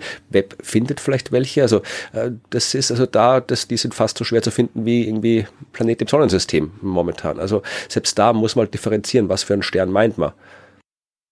Voll. Und ich denke mir, es kommt einfach total darauf an, in Wirklichkeit, äh, wie weit etwas, also wie groß es ist und wie weit es weg ist. Und da die größten Ordnungen von Dingen im Universum nicht ganz so unterschiedlich sind wie ihre Entfernungen. Also da ist einfach so viel Entfernung möglich durch die schiere Größe des Universums, dass da, dass das Entferntsein quasi Platz eins einnimmt. Und wenn dann etwas sehr, sehr, sehr weit weg ist, dann ist es schwer zu finden. Ne? Ja, aber könnte das fast so machen, wie, wenn es jetzt, wenn es macht tatsächlich, es ist wissenschaftlich seriös nicht möglich, so eine Skala aufzustellen. Aber wenn es gäbe, dann könnte man die Astronomie, könnte man das, äh, die Bewertung der astronomischen Arbeiten neu organisieren. Dann könnte man das so machen wie beim Eiskunstlauf, ja, wo es auch immer verschiedene Figuren gibt, die du machen kannst mit verschiedenem Schwierigkeitsgrad und aus dem rechnet sich dann irgendwie die Punktezahl. Also wenn du jetzt irgendwie so nur langweilige, unter Anführungszeichen 0815 Forschung machst und nur irgendwie Kataloge machst, so wie Also Gaia. Asteroiden zum Beispiel. Ja, oder Gaia-Katalog, dann kriegt halt irgendwie nur äh, irgendwie 0,000 Punkte pro Katalog-Eintrag. Aber wenn du dann irgendwie einen Katalog mit 1,6 Milliarden Einträgen hast, dann bist du halt trotzdem ein super Projekt. Oder du machst halt dann irgendwie was, was du irgendwie, okay, schreibst ein fünf Seiten Paper, aber mit so einem enorm hohen Schwierigkeitsgrad in den Objekten, die du erforscht, dass du dann irgendwie von der Jury äh, dann auch gleich irgendwie eine Million Punkte kriegst dafür. So dann könnte man das so, so, wir müssen ja alle so Tafeln hochhalten und dann eine blöde Idee, ich weiß. Aber ist mir gerade eingefallen. Ich habe mir gedacht, ich lasse dich jetzt einfach reden, weil du, es hilft eh nichts. ja, du musst halt mal lernen, wie man Podcasts aufnimmt mit der Software. Da kannst du an dem anderen Ende sitzen und kannst äh, einfach schalten. Ja. Schön. das ist mm, meine, meine Zukunftsmotivation. Nein, nein, ich höre dir eh gern zu beim Reden. Aber genau, äh, Sebastian sagt auch noch zum Schluss, würde zum Beispiel das James Webb Space Teleskop eine solche Skala durcheinander würfeln. Ja, natürlich, ja. Jedes Teleskop hat quasi seine eigene Skala, wenn man so will. Was ist für dieses Teleskop einfach zu beobachten, was nicht, ja. James Webb kann Dinge ganz einfach beobachten, die dem Hubble unmöglich waren zu sehen, ganz einfach, weil es eine andere Wellenlänge beobachtet und so weiter und so fort, ja. Also, klar, es ist alles, man hätte dann, ja, je nach, je nach Instrument und je nach was auch immer, äh, Teleskop, äh, je nach Auswertungsmöglichkeit und so weiter und so fort hätte man dann eine eigene Skala und ganz unterschiedliche Skalen. Also wir wissen schon, Menschen machen gern Skalen und Astronomen lieben Skalen und Klassifizierungen, aber in dem Fall, naja, können wir uns, glaube ich, auf keine allgemeingültige Skala eignen, äh, eignen, einigen, einigen, einigen, einigen. Ja. Gut. Und dann gibt's noch eine Frage zum L2, schon die wieder. ich auch gedacht habe. Schon wieder, aber, aber eine interessante geklärt, Frage. Ja. Nein, nein, nein, nein, nein, es ist nicht so, es ist nicht so eine Frage, wie du denkst, nicht zur Natur des L2s, sondern zur Verbindung zwischen den Lagrange-Punkten und Galaxien. Okay. Stefan fragt nämlich, also er fragt sich zuerst, ob er richtig erkannt hat, dass Objekte in L2 sich quasi zu schnell bewegen, weil sie mitgezogen werden. Ne? Also sie bewegen sich schneller, als sie eigentlich sollten. Mhm. Ja. Und dann spannt er den Bogen zu den Galaxien. Da kann man sich ja nicht erklären, beziehungsweise mein Zusatz, man erklärt sich durch die Präsenz von dunkler Materie, ne? dass sich da die Sterne, die weiter vom Galaxienzentrum weg sind, schneller als gedacht bewegen. Und er fragt sich jetzt, ob das nicht sein könnte, dass die, die sich da weiter draußen schneller bewegen, irgendwie im Lagrange-Punkt von anderen, massereicheren Sternen befinden, die näher dran sind und sozusagen auch mitgezogen werden. Okay, ja, dann beantworte das mal. Ja, und das war, ich meine, ich fand es von der Idee her eigentlich eine, eine, ja, Good thinking, Stefan. Allerdings ist die Mechanik einer Galaxie eine ganz andere als die Mechanik eines Sonnensystems, ja. Also in einer Galaxie hast du solche Punkte nicht, weil du in einer Galaxie, da ist ja alles voll mit Zeug. da, da hast du nicht irgendwie ein massereiches Objekt in der Mitte und ein zweites, weniger massereiches Objekt und dann ein drittes, das sich da in irgendwelchen bestimmten Stabilitätspunkten befinden kann, sondern du hast ähm, das sind Milliarden von Objekten. Das heißt, da eine Galaxie hat keine Lagrange-Punkte genau. in dem Sinn. Ja. Mathematisch existieren Lagrange-Punkte ja auch nur in einem eingeschränkten Drei-Körper-Problem, also zwei Himmelskörper und ein Himmelskörper, dessen Masse im Vergleich zu den anderen zwei verschwindend gering ist. Das ist quasi der mathematisch mhm. exakte Fall. Äh, Im Sonnensystem ist das mathematische Modell noch halbwegs eine genaue Beschreibung der Realität, aber bei einer Galaxie wo du halt dann tatsächlich hunderte Milliarden Sterne hast, die alle näherungsweise die gleiche Masse haben, ja, da, da sind die Gravitationsbedingungen so, dass dieses Modell des äh, Lagrange-Punktes überhaupt nicht mehr anwendbar ist. Also das funktioniert dann nicht mehr. Da gibt es keine Lagrange-Punkte. Ja. Also, ähm, sorry, Stefan, dass äh, erklärt uns die dunkle Materie auch nicht weg. äh, ja, aber, aber fand, fand ich irgendwie so, ja, von den Gedanken her so verbindend äh, über verschiedene Skalen und so weiter eine, ein interessanter Gedanke. Und dann hätten wir noch eine Frage von Max, der gerade ein Buch liest von Randall Monroe, der ja auch der, der, der Zeichner ist, ne? Von ja, dem XKCD. XKCD und äh, auch lustige Bücher schreibt. Und äh, in dem Buch wird irgendwie äh, der, der Ozean von der Erde auf den Mars verlegt und so weiter und so fort. Und auf jeden Fall hat ihn die Lektüre dieses Buchs auf eine Frage gebracht, gebracht ob es Planeten gibt, bei denen quasi Inseln aus ihrer Atmosphäre herausragen. Ob sowas sein kann. Hast du eine Antwort drauf, sonst würde ich was sagen? Na, ich, ich, ich würde Nein sagen. Sag du mal. Also prinzipiell zu Inseln äh, aus der Atmosphäre rausragen würde ja heißen, du hast halt einen Berg auf Extrem der Oberfläche des Himmelskörpers, ja. der so hoch ist, dass halt oben keine Atmosphäre mehr ist. Und das ist natürlich auch wieder mal, ja, eine Klassifikationsfrage. Also wir haben den Mount Everest und da musst du dich schon anstrengen, wenn du da oben stehst, um ohne Sauerstoff zu atmen. Also da kann man sagen, der ragt schon fast aus der Atmosphäre raus, wenn man so will. Meine, natürlich, ja, der Reinhold Messner und ein Haufen anderer waren oben ohne Sauerstoff, aber äh, die haben halt dann auch entsprechend trainiert und ewig lang haben es da auch nicht rumsitzen können. Also kann sich vorstellen, okay, vielleicht wenn er jetzt der, der Mount Everest jetzt irgendwie 10 Kilometer hoch wäre, dann, das ist da, wo die Flugzeuge fliegen. Also fliegen auch bei 8 Kilometer, wo der Everest ist. Aber äh, 10 Kilometer, okay, da ist er dann wirklich schwer ohne Sauerstoff wahrscheinlich. Ja, und 10 mhm. Kilometer ist gerade so das, was Berge auf der Erde hoch werden können. Weil irgendwo kriegst du ein Problem, wenn der Berg zu hoch ist, hat er zu viel Masse, hat er zu viel Gewicht und er drückt er so sehr nach unten, dass er dann vereinfacht gesagt unter seinem eigenen Gewicht in den Erdmantel reinrutscht. Ja, also der kann halt nicht beliebig stabil sein. Du kriegst Berge nicht beliebig hoch auf der Erde. Mehr als zehn Kilometer grob kriegst du nicht hin. Also die Berge bei uns sind schon näherungsweise so hoch, wie sie sein können. Aber im Prinzip kann man definieren, ja, dass äh, der Everest aus der Atmosphäre rausragt, weil vor allem die Atmosphäre hört ja auch nicht schlagartig auf. Die Raumstation bewegt sich, wenn man so will, noch in der Atmosphäre der Erde. Ja, darum muss die auch ab und zu angehoben werden, weil sie durch die Reibung mit der Restatmosphäre halt absinkt. Also da, wenn man es mhm. so definieren, wir können, je nachdem, wie wir die Atmosphäre definieren, da gibt es ja wie Exosphäre und alles, dann können wir sagen, die Atmosphäre reicht irgendwie bis zum Mond. Das kann man auch wissenschaftlich argumentieren, je nachdem, wie man Atmosphäre auffasst. Also, aber wenn man sich so vorstellt. Ihr merkt schon, anstatt euch richtige Daten und Fakten zu liefern, reden wir uns heute nur auf Definitionsfragen Nein, aus. Es ist ja so. Also die Frage ist also, wir kennen keine Planeten, weil wir haben ja nicht so viele Planeten mit Atmosphäre. Ja, der Mars hat nichts, was man vernünftigerweise Atmosphäre nennen könnte. Also naja, ein bisschen was schon, aber da ist ein Helikopter drin geflogen in der Atmosphäre ja, okay, Mars. du hast recht. Ja, aber mm. jetzt verglichen mit dem, was wir hier haben, ist es keine Atmosphäre. Ja, also es ist ein bisschen, es ist schon was da, aber da, selbst damit ist der Mars noch gut drin. Also wir haben die Venus, die hat noch eine, die hat eine ordentliche Atmosphäre und dann wird schon dünn. Ja, aber dann gibt's noch den Titan, ja, den Saturnmond.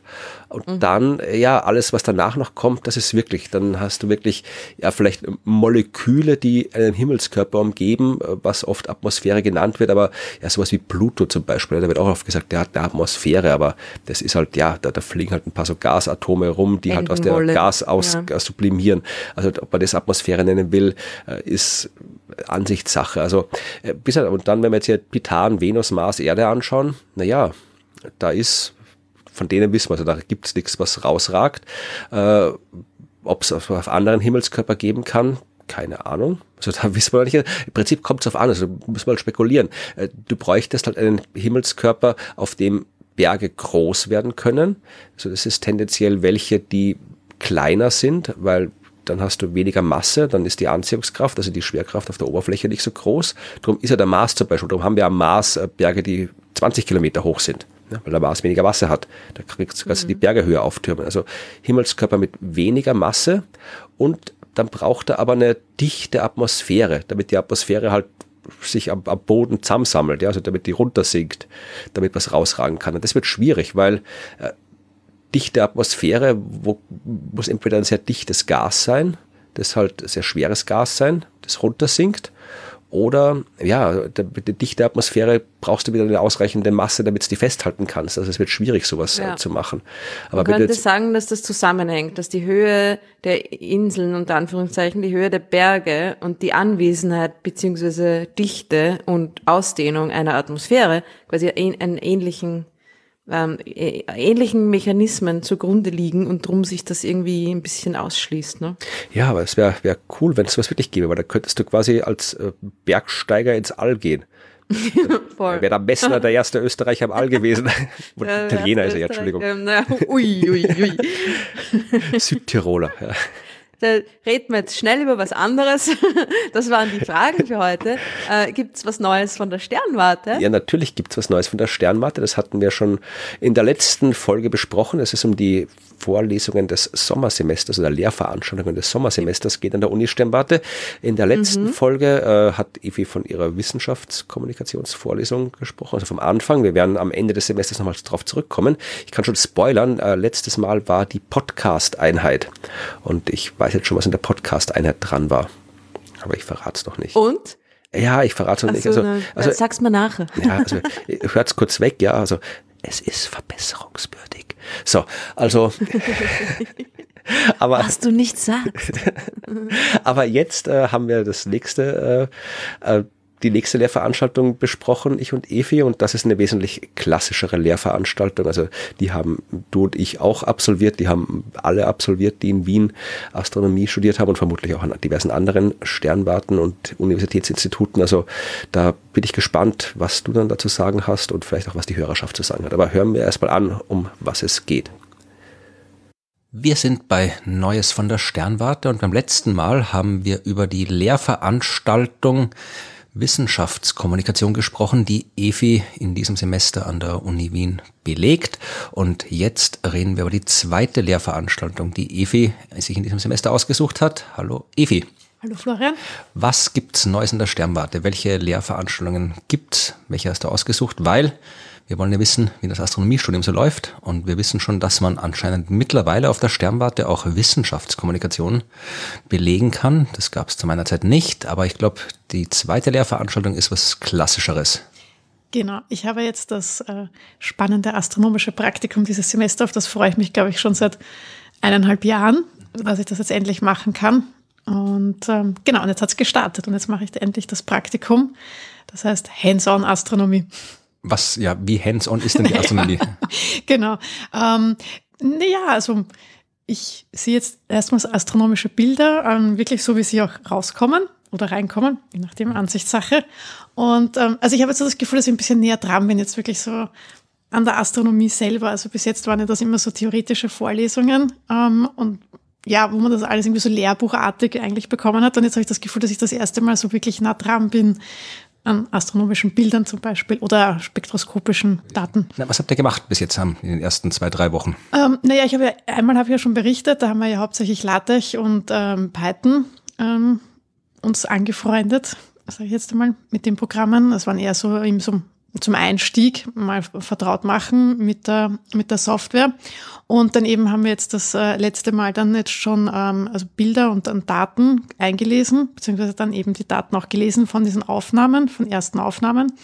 Und vom Herschel-Teleskop war das. Das habe ich super spannend gefunden. Also da wirklich mal so diese Rohdaten zu sehen, wie das halt dann wirklich rauskommt und ähm, ja, und dann Filter darüber legen, äh, sich das eben dann im DS9, das ist ja dein Lieblingsprogramm, ähm, eben das so zu verändern, dass man dann die Kontraste sieht, dass man ähm, sich im Histogramm das anschaut, wo da die Daten sind, was das eigentlich für Daten sind. Das fand ich super spannend. Also ja, ne, was sind das für Daten? Also beschreib mal. Also die meisten Leute sehen astronomische Bilder in irgendwelchen Fernsehsendungen, Büchern, Zeitschriften. Das sind dann immer sehr schöne Aufnahmen, bunt und so weiter. Also so schauen die ja nicht aus, wenn sie aus dem Teleskop kommen. Nein, also ich glaube, da wäre man dann enttäuscht, wenn man sich das erwartet. Ja. Also das sind eher monochrome Bilder fast, zweifarbige Bilder, wo man halt ja helle Sternflecken sieht und äh, da muss man sich halt den Kontrast so drehen, dass man halt dann ähm, am besten was sieht. Oder eben da hatten wir ähm, bei einem Stern dann eben auch so eine, eine Materiewolke, die der Stern abgestoßen hat, die man da eben dann durch den Kontrast, dass man das dann stärker sieht, diese Materiehülle, die ihn umgibt. Ja, so arbeitet man dann halt, dass man sich das besser anschauen kann. Die meisten Leute werden denken, astronomisches Praktikum heißt, man nimmt ein Teleskop, stellt sich auf die Wiese und schaut den Himmel an. Nein. Nein. Es ist zwar, ähm, auf das freue ich mich schon, ein Ausflug geplant, ähm, aber ansonsten ist, wir haben zum Beispiel auch Online-Einheiten.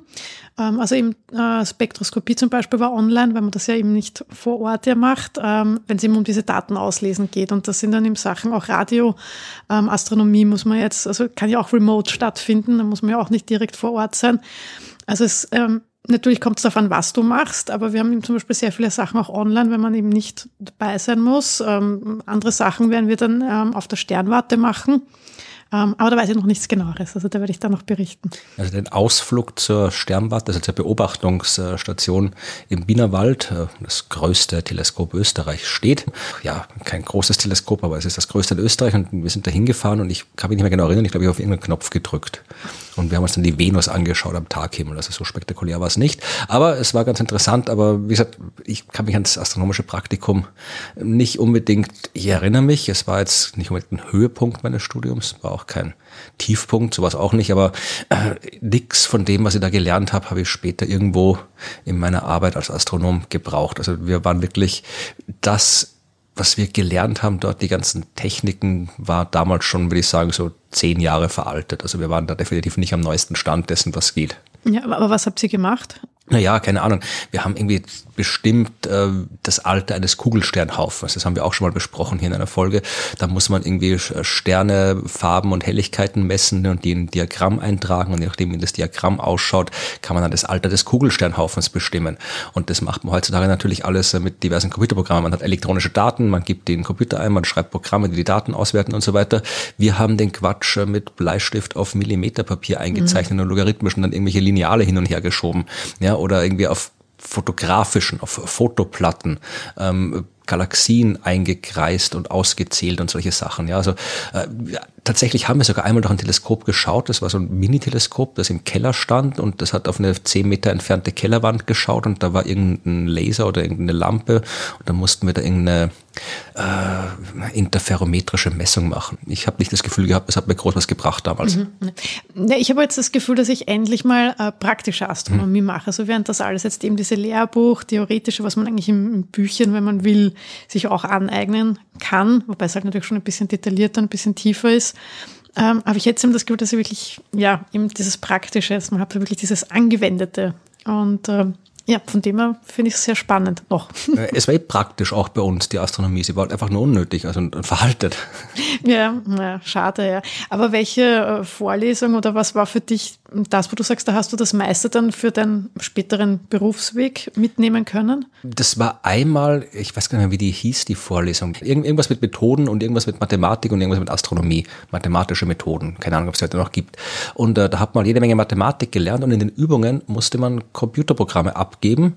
Äh, und in der ersten Vorlesung saß ich drin und habe dann erfahren, aha, man muss da Computerprogramme abgeben und konnte aber nicht programmieren. Ich habe noch nie was programmiert in meinem Leben mhm. davor. Und ja, eine Woche später habe ich dann mein Computer Computerprogramm abgegeben. Also ich habe dann in der Woche dann, habe äh, dann angefangen zu lernen, wie man programmiert. Du hast dir in einer Woche selber Programmieren beigebracht, oder wie? Ja, nicht ganz allein. Ich habe auch, waren, waren noch andere Leute auch da, aber im Prinzip, äh, ja, ja, das klingt ja fast wunderkindmäßig. Ja, Quatsch, so schwer ist Programmieren nicht. Ja. Also vor allem nicht, wenn man so studiert wie ich. Ich war ja jung, ich habe nichts anderes daneben tun müssen. Ich habe mir dann einfach hingesetzt und habe das gelernt und fertig. Und dann hat man halt irgendwie mal eine Woche lang nichts anderes gemacht als das und dann ging's. Also, aber da habe ich halt dann wirklich im Laufe dieser Vorlesung gelernt, wie man programmiert. Und das war essentiell für, meinen späteren, äh, für meine spätere Arbeit in der Astronomie, weil da ging's nur um Programmieren und das war wahnsinnig wichtig. Und das zweite war die Himmelsmechanik 1 Vorlesung die äh, die Vorlesung war, wo ich dann festgestellt habe, was das Thema in der Astronomie ist, was mich am meisten interessiert und was mhm. ich dann mein, meine Forschung drauf aufbauen will. Ich glaube, eine eigene Himmelsmechanik-Vorlesung gibt es momentan gar nicht. Verpasst sie alle was? Ja, offensichtlich. Okay, aber so wie ich das höre, braucht man nur Programmieren fürs äh, Astronomie Berufsleben? Nein, das stimmt auch nicht, aber Programmieren braucht man auf jeden Fall. Also man muss, wenn man da, egal was man macht, ob man Theorie macht oder äh, Beobachtung macht, man muss immer programmieren. Also programmieren, je früher man es lernt, desto besser ist es, weil ohne das kommt man nicht aus. Natürlich muss man das wissen, was du im Praktikum lernst, ja, also wie man astronomische Aufnahmen bearbeitet und so. Aber das sollte man halt wissen, weil es Teil der Astronomie ist. Aber wenn man so wie ich sich dann später auf die Theorie konzentriert. Ich habe meinen Lebtag danach nie wieder irgendein so Fitzbild oder eine astronomische Aufnahme aufmachen müssen, weil wozu? Ich habe das war, war, kein Beobachter. Ich habe auch nie mein Leben irgendwas spektral klassifizieren müssen oder so ein Zeug oder eine Galaxie erkennen müssen. Also das war alles komplett irrelevant für das, was ich später gemacht habe. Ja, aber das hast du ja damals noch nicht gewusst, oder? Ja, eh. Oder schon? Weiß ich nicht. Also keine Ahnung. Vielleicht hätte dann, wenn das Praktikum damals anders gewesen wäre und faszinierender gewesen wäre, vielleicht hätte ich dann noch was anderes gemacht. Aber so wie es damals war, hat es mich halt dann, so bin ich abgeholt, wie man so schön sagt. Mhm. Also es war, war auch kein wirkliches Konzept dahinter. Also nee, hat mir nicht gefallen. Das klingt jetzt aber schon sehr enttäuschend dafür, dass ich so begeistert bin. Naja, es ist doch schön, wenn sie die Dinge ändern und jetzt das Praktikum besser ist. Das ist doch, muss ja nicht immer, muss ja nicht alles schlecht bleiben. Das physikalische Praktikum zum Beispiel war super.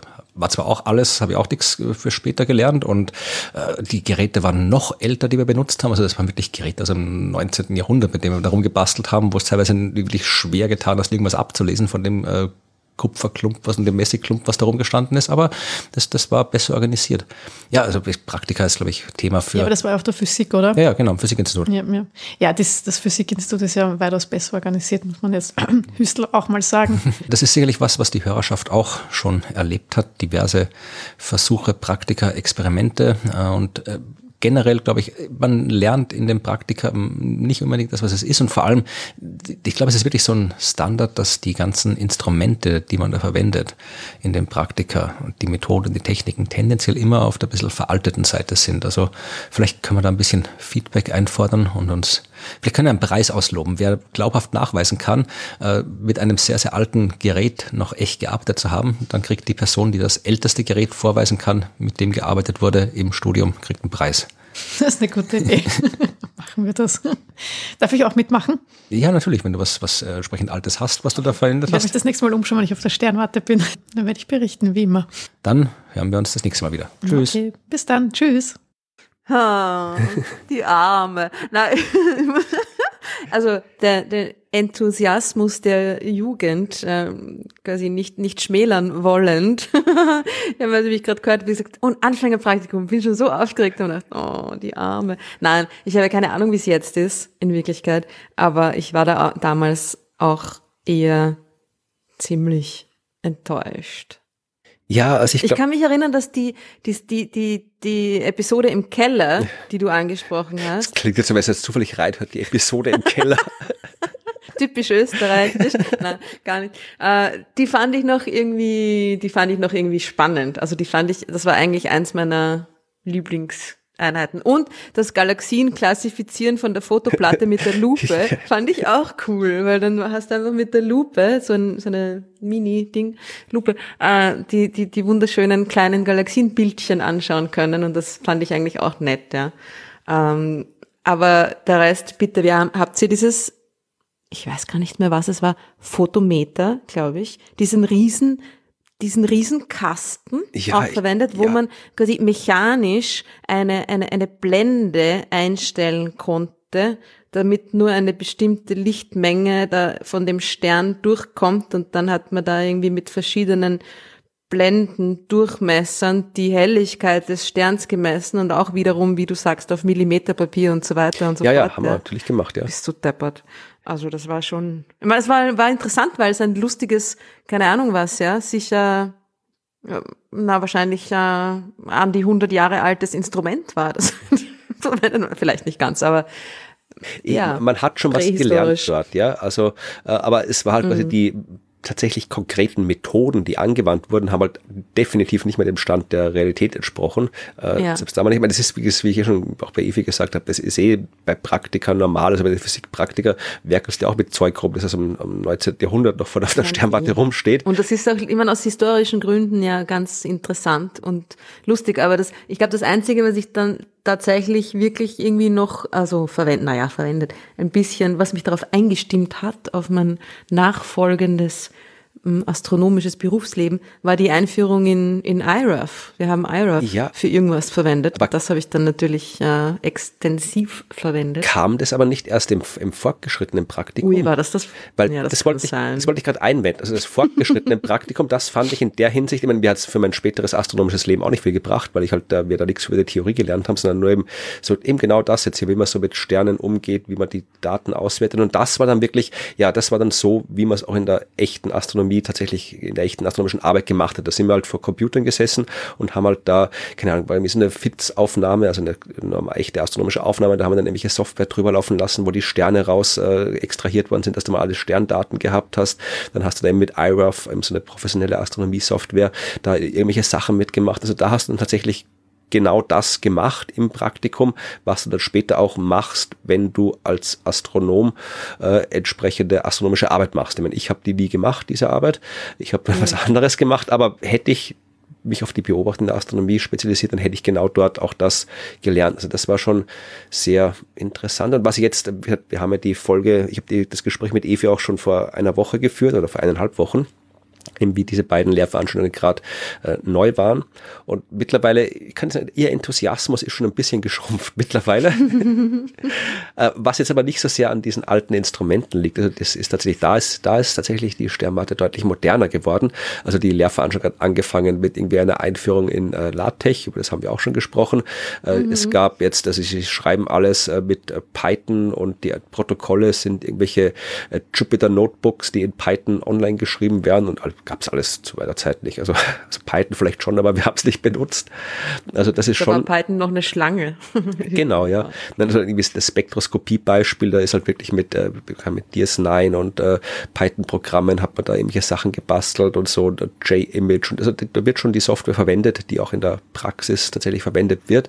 Also es ist deswegen das Problem, was aktuell, glaube ich, ist, ist wieder Pandemie, dass halt irgendwie halt doch, wie es halt immer so ist, äh, sich dann manche Lehrenden vielleicht nicht ganz so genau überlegen, wie man eine Lehrveranstaltung online macht, wenn die Leute nicht da sitzen und das halt dann im Wesentlichen, ja, du dann da sitzt und denkst, du keine Ahnung hast, was du jetzt eigentlich machen sollst, bei dir nur irgendwie irgendeine Theorie erklärt worden ist und dann gesagt, ja, und jetzt mach halt da die Auswertung, aber du halt, wenn dir keiner zeigt, wie die Auswertung geht, dann mhm. du eben nicht äh, vor Ort bist, dann ist es halt schwierig, das zu machen. Also ich glaube, das ist eher ein pandemie-organisatorisches Problem, was da gerade bei den paar Beispielen geherrscht hat und nicht so sehr das, das was uns damals äh, gestört hat, die doch äh, nicht mehr ganz aktuelle Praktikumsarbeit. Aber auch da werden wir am Ende des Semesters zurückschauen, weil Praktikum ist ja immer sowas, wo jedes Beispiel meistens von einer anderen Person betreut wird und da ist natürlich dann, gibt es eine Vielfalt der, eine, eine Vielfalt der didaktischen Ansätze, sagen wir es mal neutral. Mhm. Also was das am Ende dann liefert, werden wir dann sehen, wenn das Semester zu Ende ist und wir dann darüber sprechen. Ich bin schon gespannt. Naja, gut, dann hätten wir es eigentlich fast durch für dieses Mal. Bleibt uns natürlich noch äh, uns ganz recht herzlich bei euch zu bedanken fürs Zuhören. Nummer eins. Ja. Danke, dass ihr es bis jetzt durchgehalten habt. Wieder mal. Wir labern schon ein bisschen viel. Naja, egal. Äh, danke auch für eure netten Worte und E-Mails, die ihr uns schickt an hello at dasuniversum.at. Und da hatte ich einen Hörer noch auf einen Fehler aufmerksam gemacht, den du das letzte Mal gemacht hast. Möchtest du das noch irgendwie richtig stellen? Ja, also mein Fehler möchte ich jetzt bitte von mir weisen. Also es ging, wir haben ja über die Riesenmolekülwolke gesprochen und über Moleküle, die man so im Weltall gefunden hat. Und ich habe vom Propionamid gesprochen und äh, gesagt, dass man äh, das Teil braucht, wenn man Peptide aufbauen will. Und Peptide, da entstehen dann irgendwie Proteine draus und darum ist das halt irgendwie wichtig, beziehungsweise wurde das in dieser Forschungsarbeit als wichtig dargestellt. Und äh, Timo hat uns erklärt, und offensichtlich hat Timo Ahnung von äh, Biologie, er schreibt, es ist tatsächlich nicht so, dass man, wie Florian gesagt hat, Propionamid braucht, um Peptide aufzubauen. Aber es hat ein Amid als funktionelle Gruppe und das ist genau dieselbe funktionelle Gruppe, die bei einem Peptid zwei Aminosäuren verbindet. Also äh, wie auch immer die biologischen Details da sind, sagt er dann auch zu Florians Verteidigung, muss ich sagen, dass es in dem Paper ein bisschen schwammig formuliert ist. Ja? Und äh, wenn ich als Nicht-Experte für Molekularbiologie dann einen schlecht formulierten äh, Abstract in einem Paper zusammenfasse, ja, dann dann, dann weise ich die Schuld von mir. Ja, also, nein, also, hab, also auf astronomisch wäre dann so das Ding, ist das nicht eh das Gleiche? so ungefähr, ja. Also, ja, also wir haben über ein sehr ein interessantes Molekül gesprochen und die Leute in dem Paper haben halt behauptet, dass es aus, aus biologischer Sicht besonders wichtig ist und äh, Timo schreibt, aus chemischer Sicht ist das ein bisschen weit hergeholt, das so zu bezeichnen, wie es die in ihrem Paper bezeichnet haben. Und da ich das reproduziert habe, was in diesem Paper drin stand, äh, hat er eben dann mich dann entsprechend korrigiert. Also danke Timo für die Klarstellung. Äh, wir werden trotzdem weiter aufmerksam zuschauen, was für Moleküle im Wälder noch auftauchen. Mhm. Vielleicht ist ja mal eins dabei, dass man dann auch zu Recht entsprechend äh, euphorisch ankündigen kann. ja, und dann äh, danke auch für eure sonstige Teilnahme an, an diversen mm, Plattformen, zum Beispiel Telegram, der beste Telegram-Kanal des Universums. Und zwar, das sage ich jetzt da seitdem das letzte Mal eine ganz besondere Party gefeiert haben. Wir haben jetzt 900 Mitglieder, sogar schon mehr mittlerweile. 900 Mitglieder in unserer Telegram-Gruppe und ihr Verrückten seid auf die Idee gekommen, uns da irgendwie äh, einen Cent für jedes Mitglied zu spenden und ich weiß jetzt nicht mehr, wer genau diesen Aufruf gestartet hat, aber es sind auf jeden Fall wirklich viele Leute diesem Aufruf nachgekommen. Ihr seid alle wahnsinnig. Also im besten, in der besten Art von Wahnsinn natürlich. Ja, also 900 Cent. Ja, also 9 Euro. Also es gab irgendjemand, ich, mir fällt es auch gerade nicht mehr ein, wer es war. Ähm, Roman? War es Roman? Ich, ich weiß glaube, es war auch Roman, weil ja. Roman war auch der erste, war das erste, ähm, die erste E-Mail-Benachrichtigung. Ich kriege ja dann immer E-Mail-Benachrichtigungen von PayPal und plötzlich war meine Inbox voll. Äh, also, vielen herzlichen Dank an die Telegram Party, 9 Euro Party Crowd. Und das waren Roman, Ulrich, Joachim, Johannes, Harald, Inga, Michael, Paula, gleich zweimal, Christoph, Harald, Sebastian, Jürgen und Lina, Daniel, Ralf, Udo, Jakob, Sven, Rainer, Christian, Uwe, Björn, noch ein Christian, Felix, Thomas, Toni, Christian, Michaela, Philipp, Veit, Juliane, Michael, Martin, Michaela und der Nachzügler Helmut. Ja. Herzlichen Dank, Dank, euch. Stell dir vor, es hätten alle gemacht aus der Gruppe, dann hätten wir jetzt 8100 Euro. dann würde ich jetzt meinen, meinen, zehn Jahr, meinen zehnjährigen ähm, Interims-Intervallurlaub antreten, den du mir als Astronomin versprochen hast am Anfang. Ja. ja. Nein, aber es ist äh, schon so super genug. Also ihr seid wirklich toll. Und jetzt, wenn ich bis jetzt noch nicht ganz überzeugt war vom Sinn einer Telegram-Gruppe, natürlich ist, nein, es ist wirklich eine super Gruppe. Ich lese auch immer mit. Ich tue nicht so viel schreiben wie der Florian, aber ich, ich lese mit und ihr, ihr habt super äh, Diskussionen und postet Artikel und Dinge und postet eure Bilder, eure amateurastronomischen Bilder, die teilweise ausschauen wie Hubble-Aufnahmen. Wahnsinn. Es ist wirklich, äh, tretet bei joint äh, unsere Telegram-Gruppe. Es ist eine ganz coole Community. Ja, mein Link ist in den Show Notes. Genau. Und dann gibt's noch äh, sonstigen finanziellen Dank an euch andere SpenderInnen, die ihr auch großartig und fantastisch seid.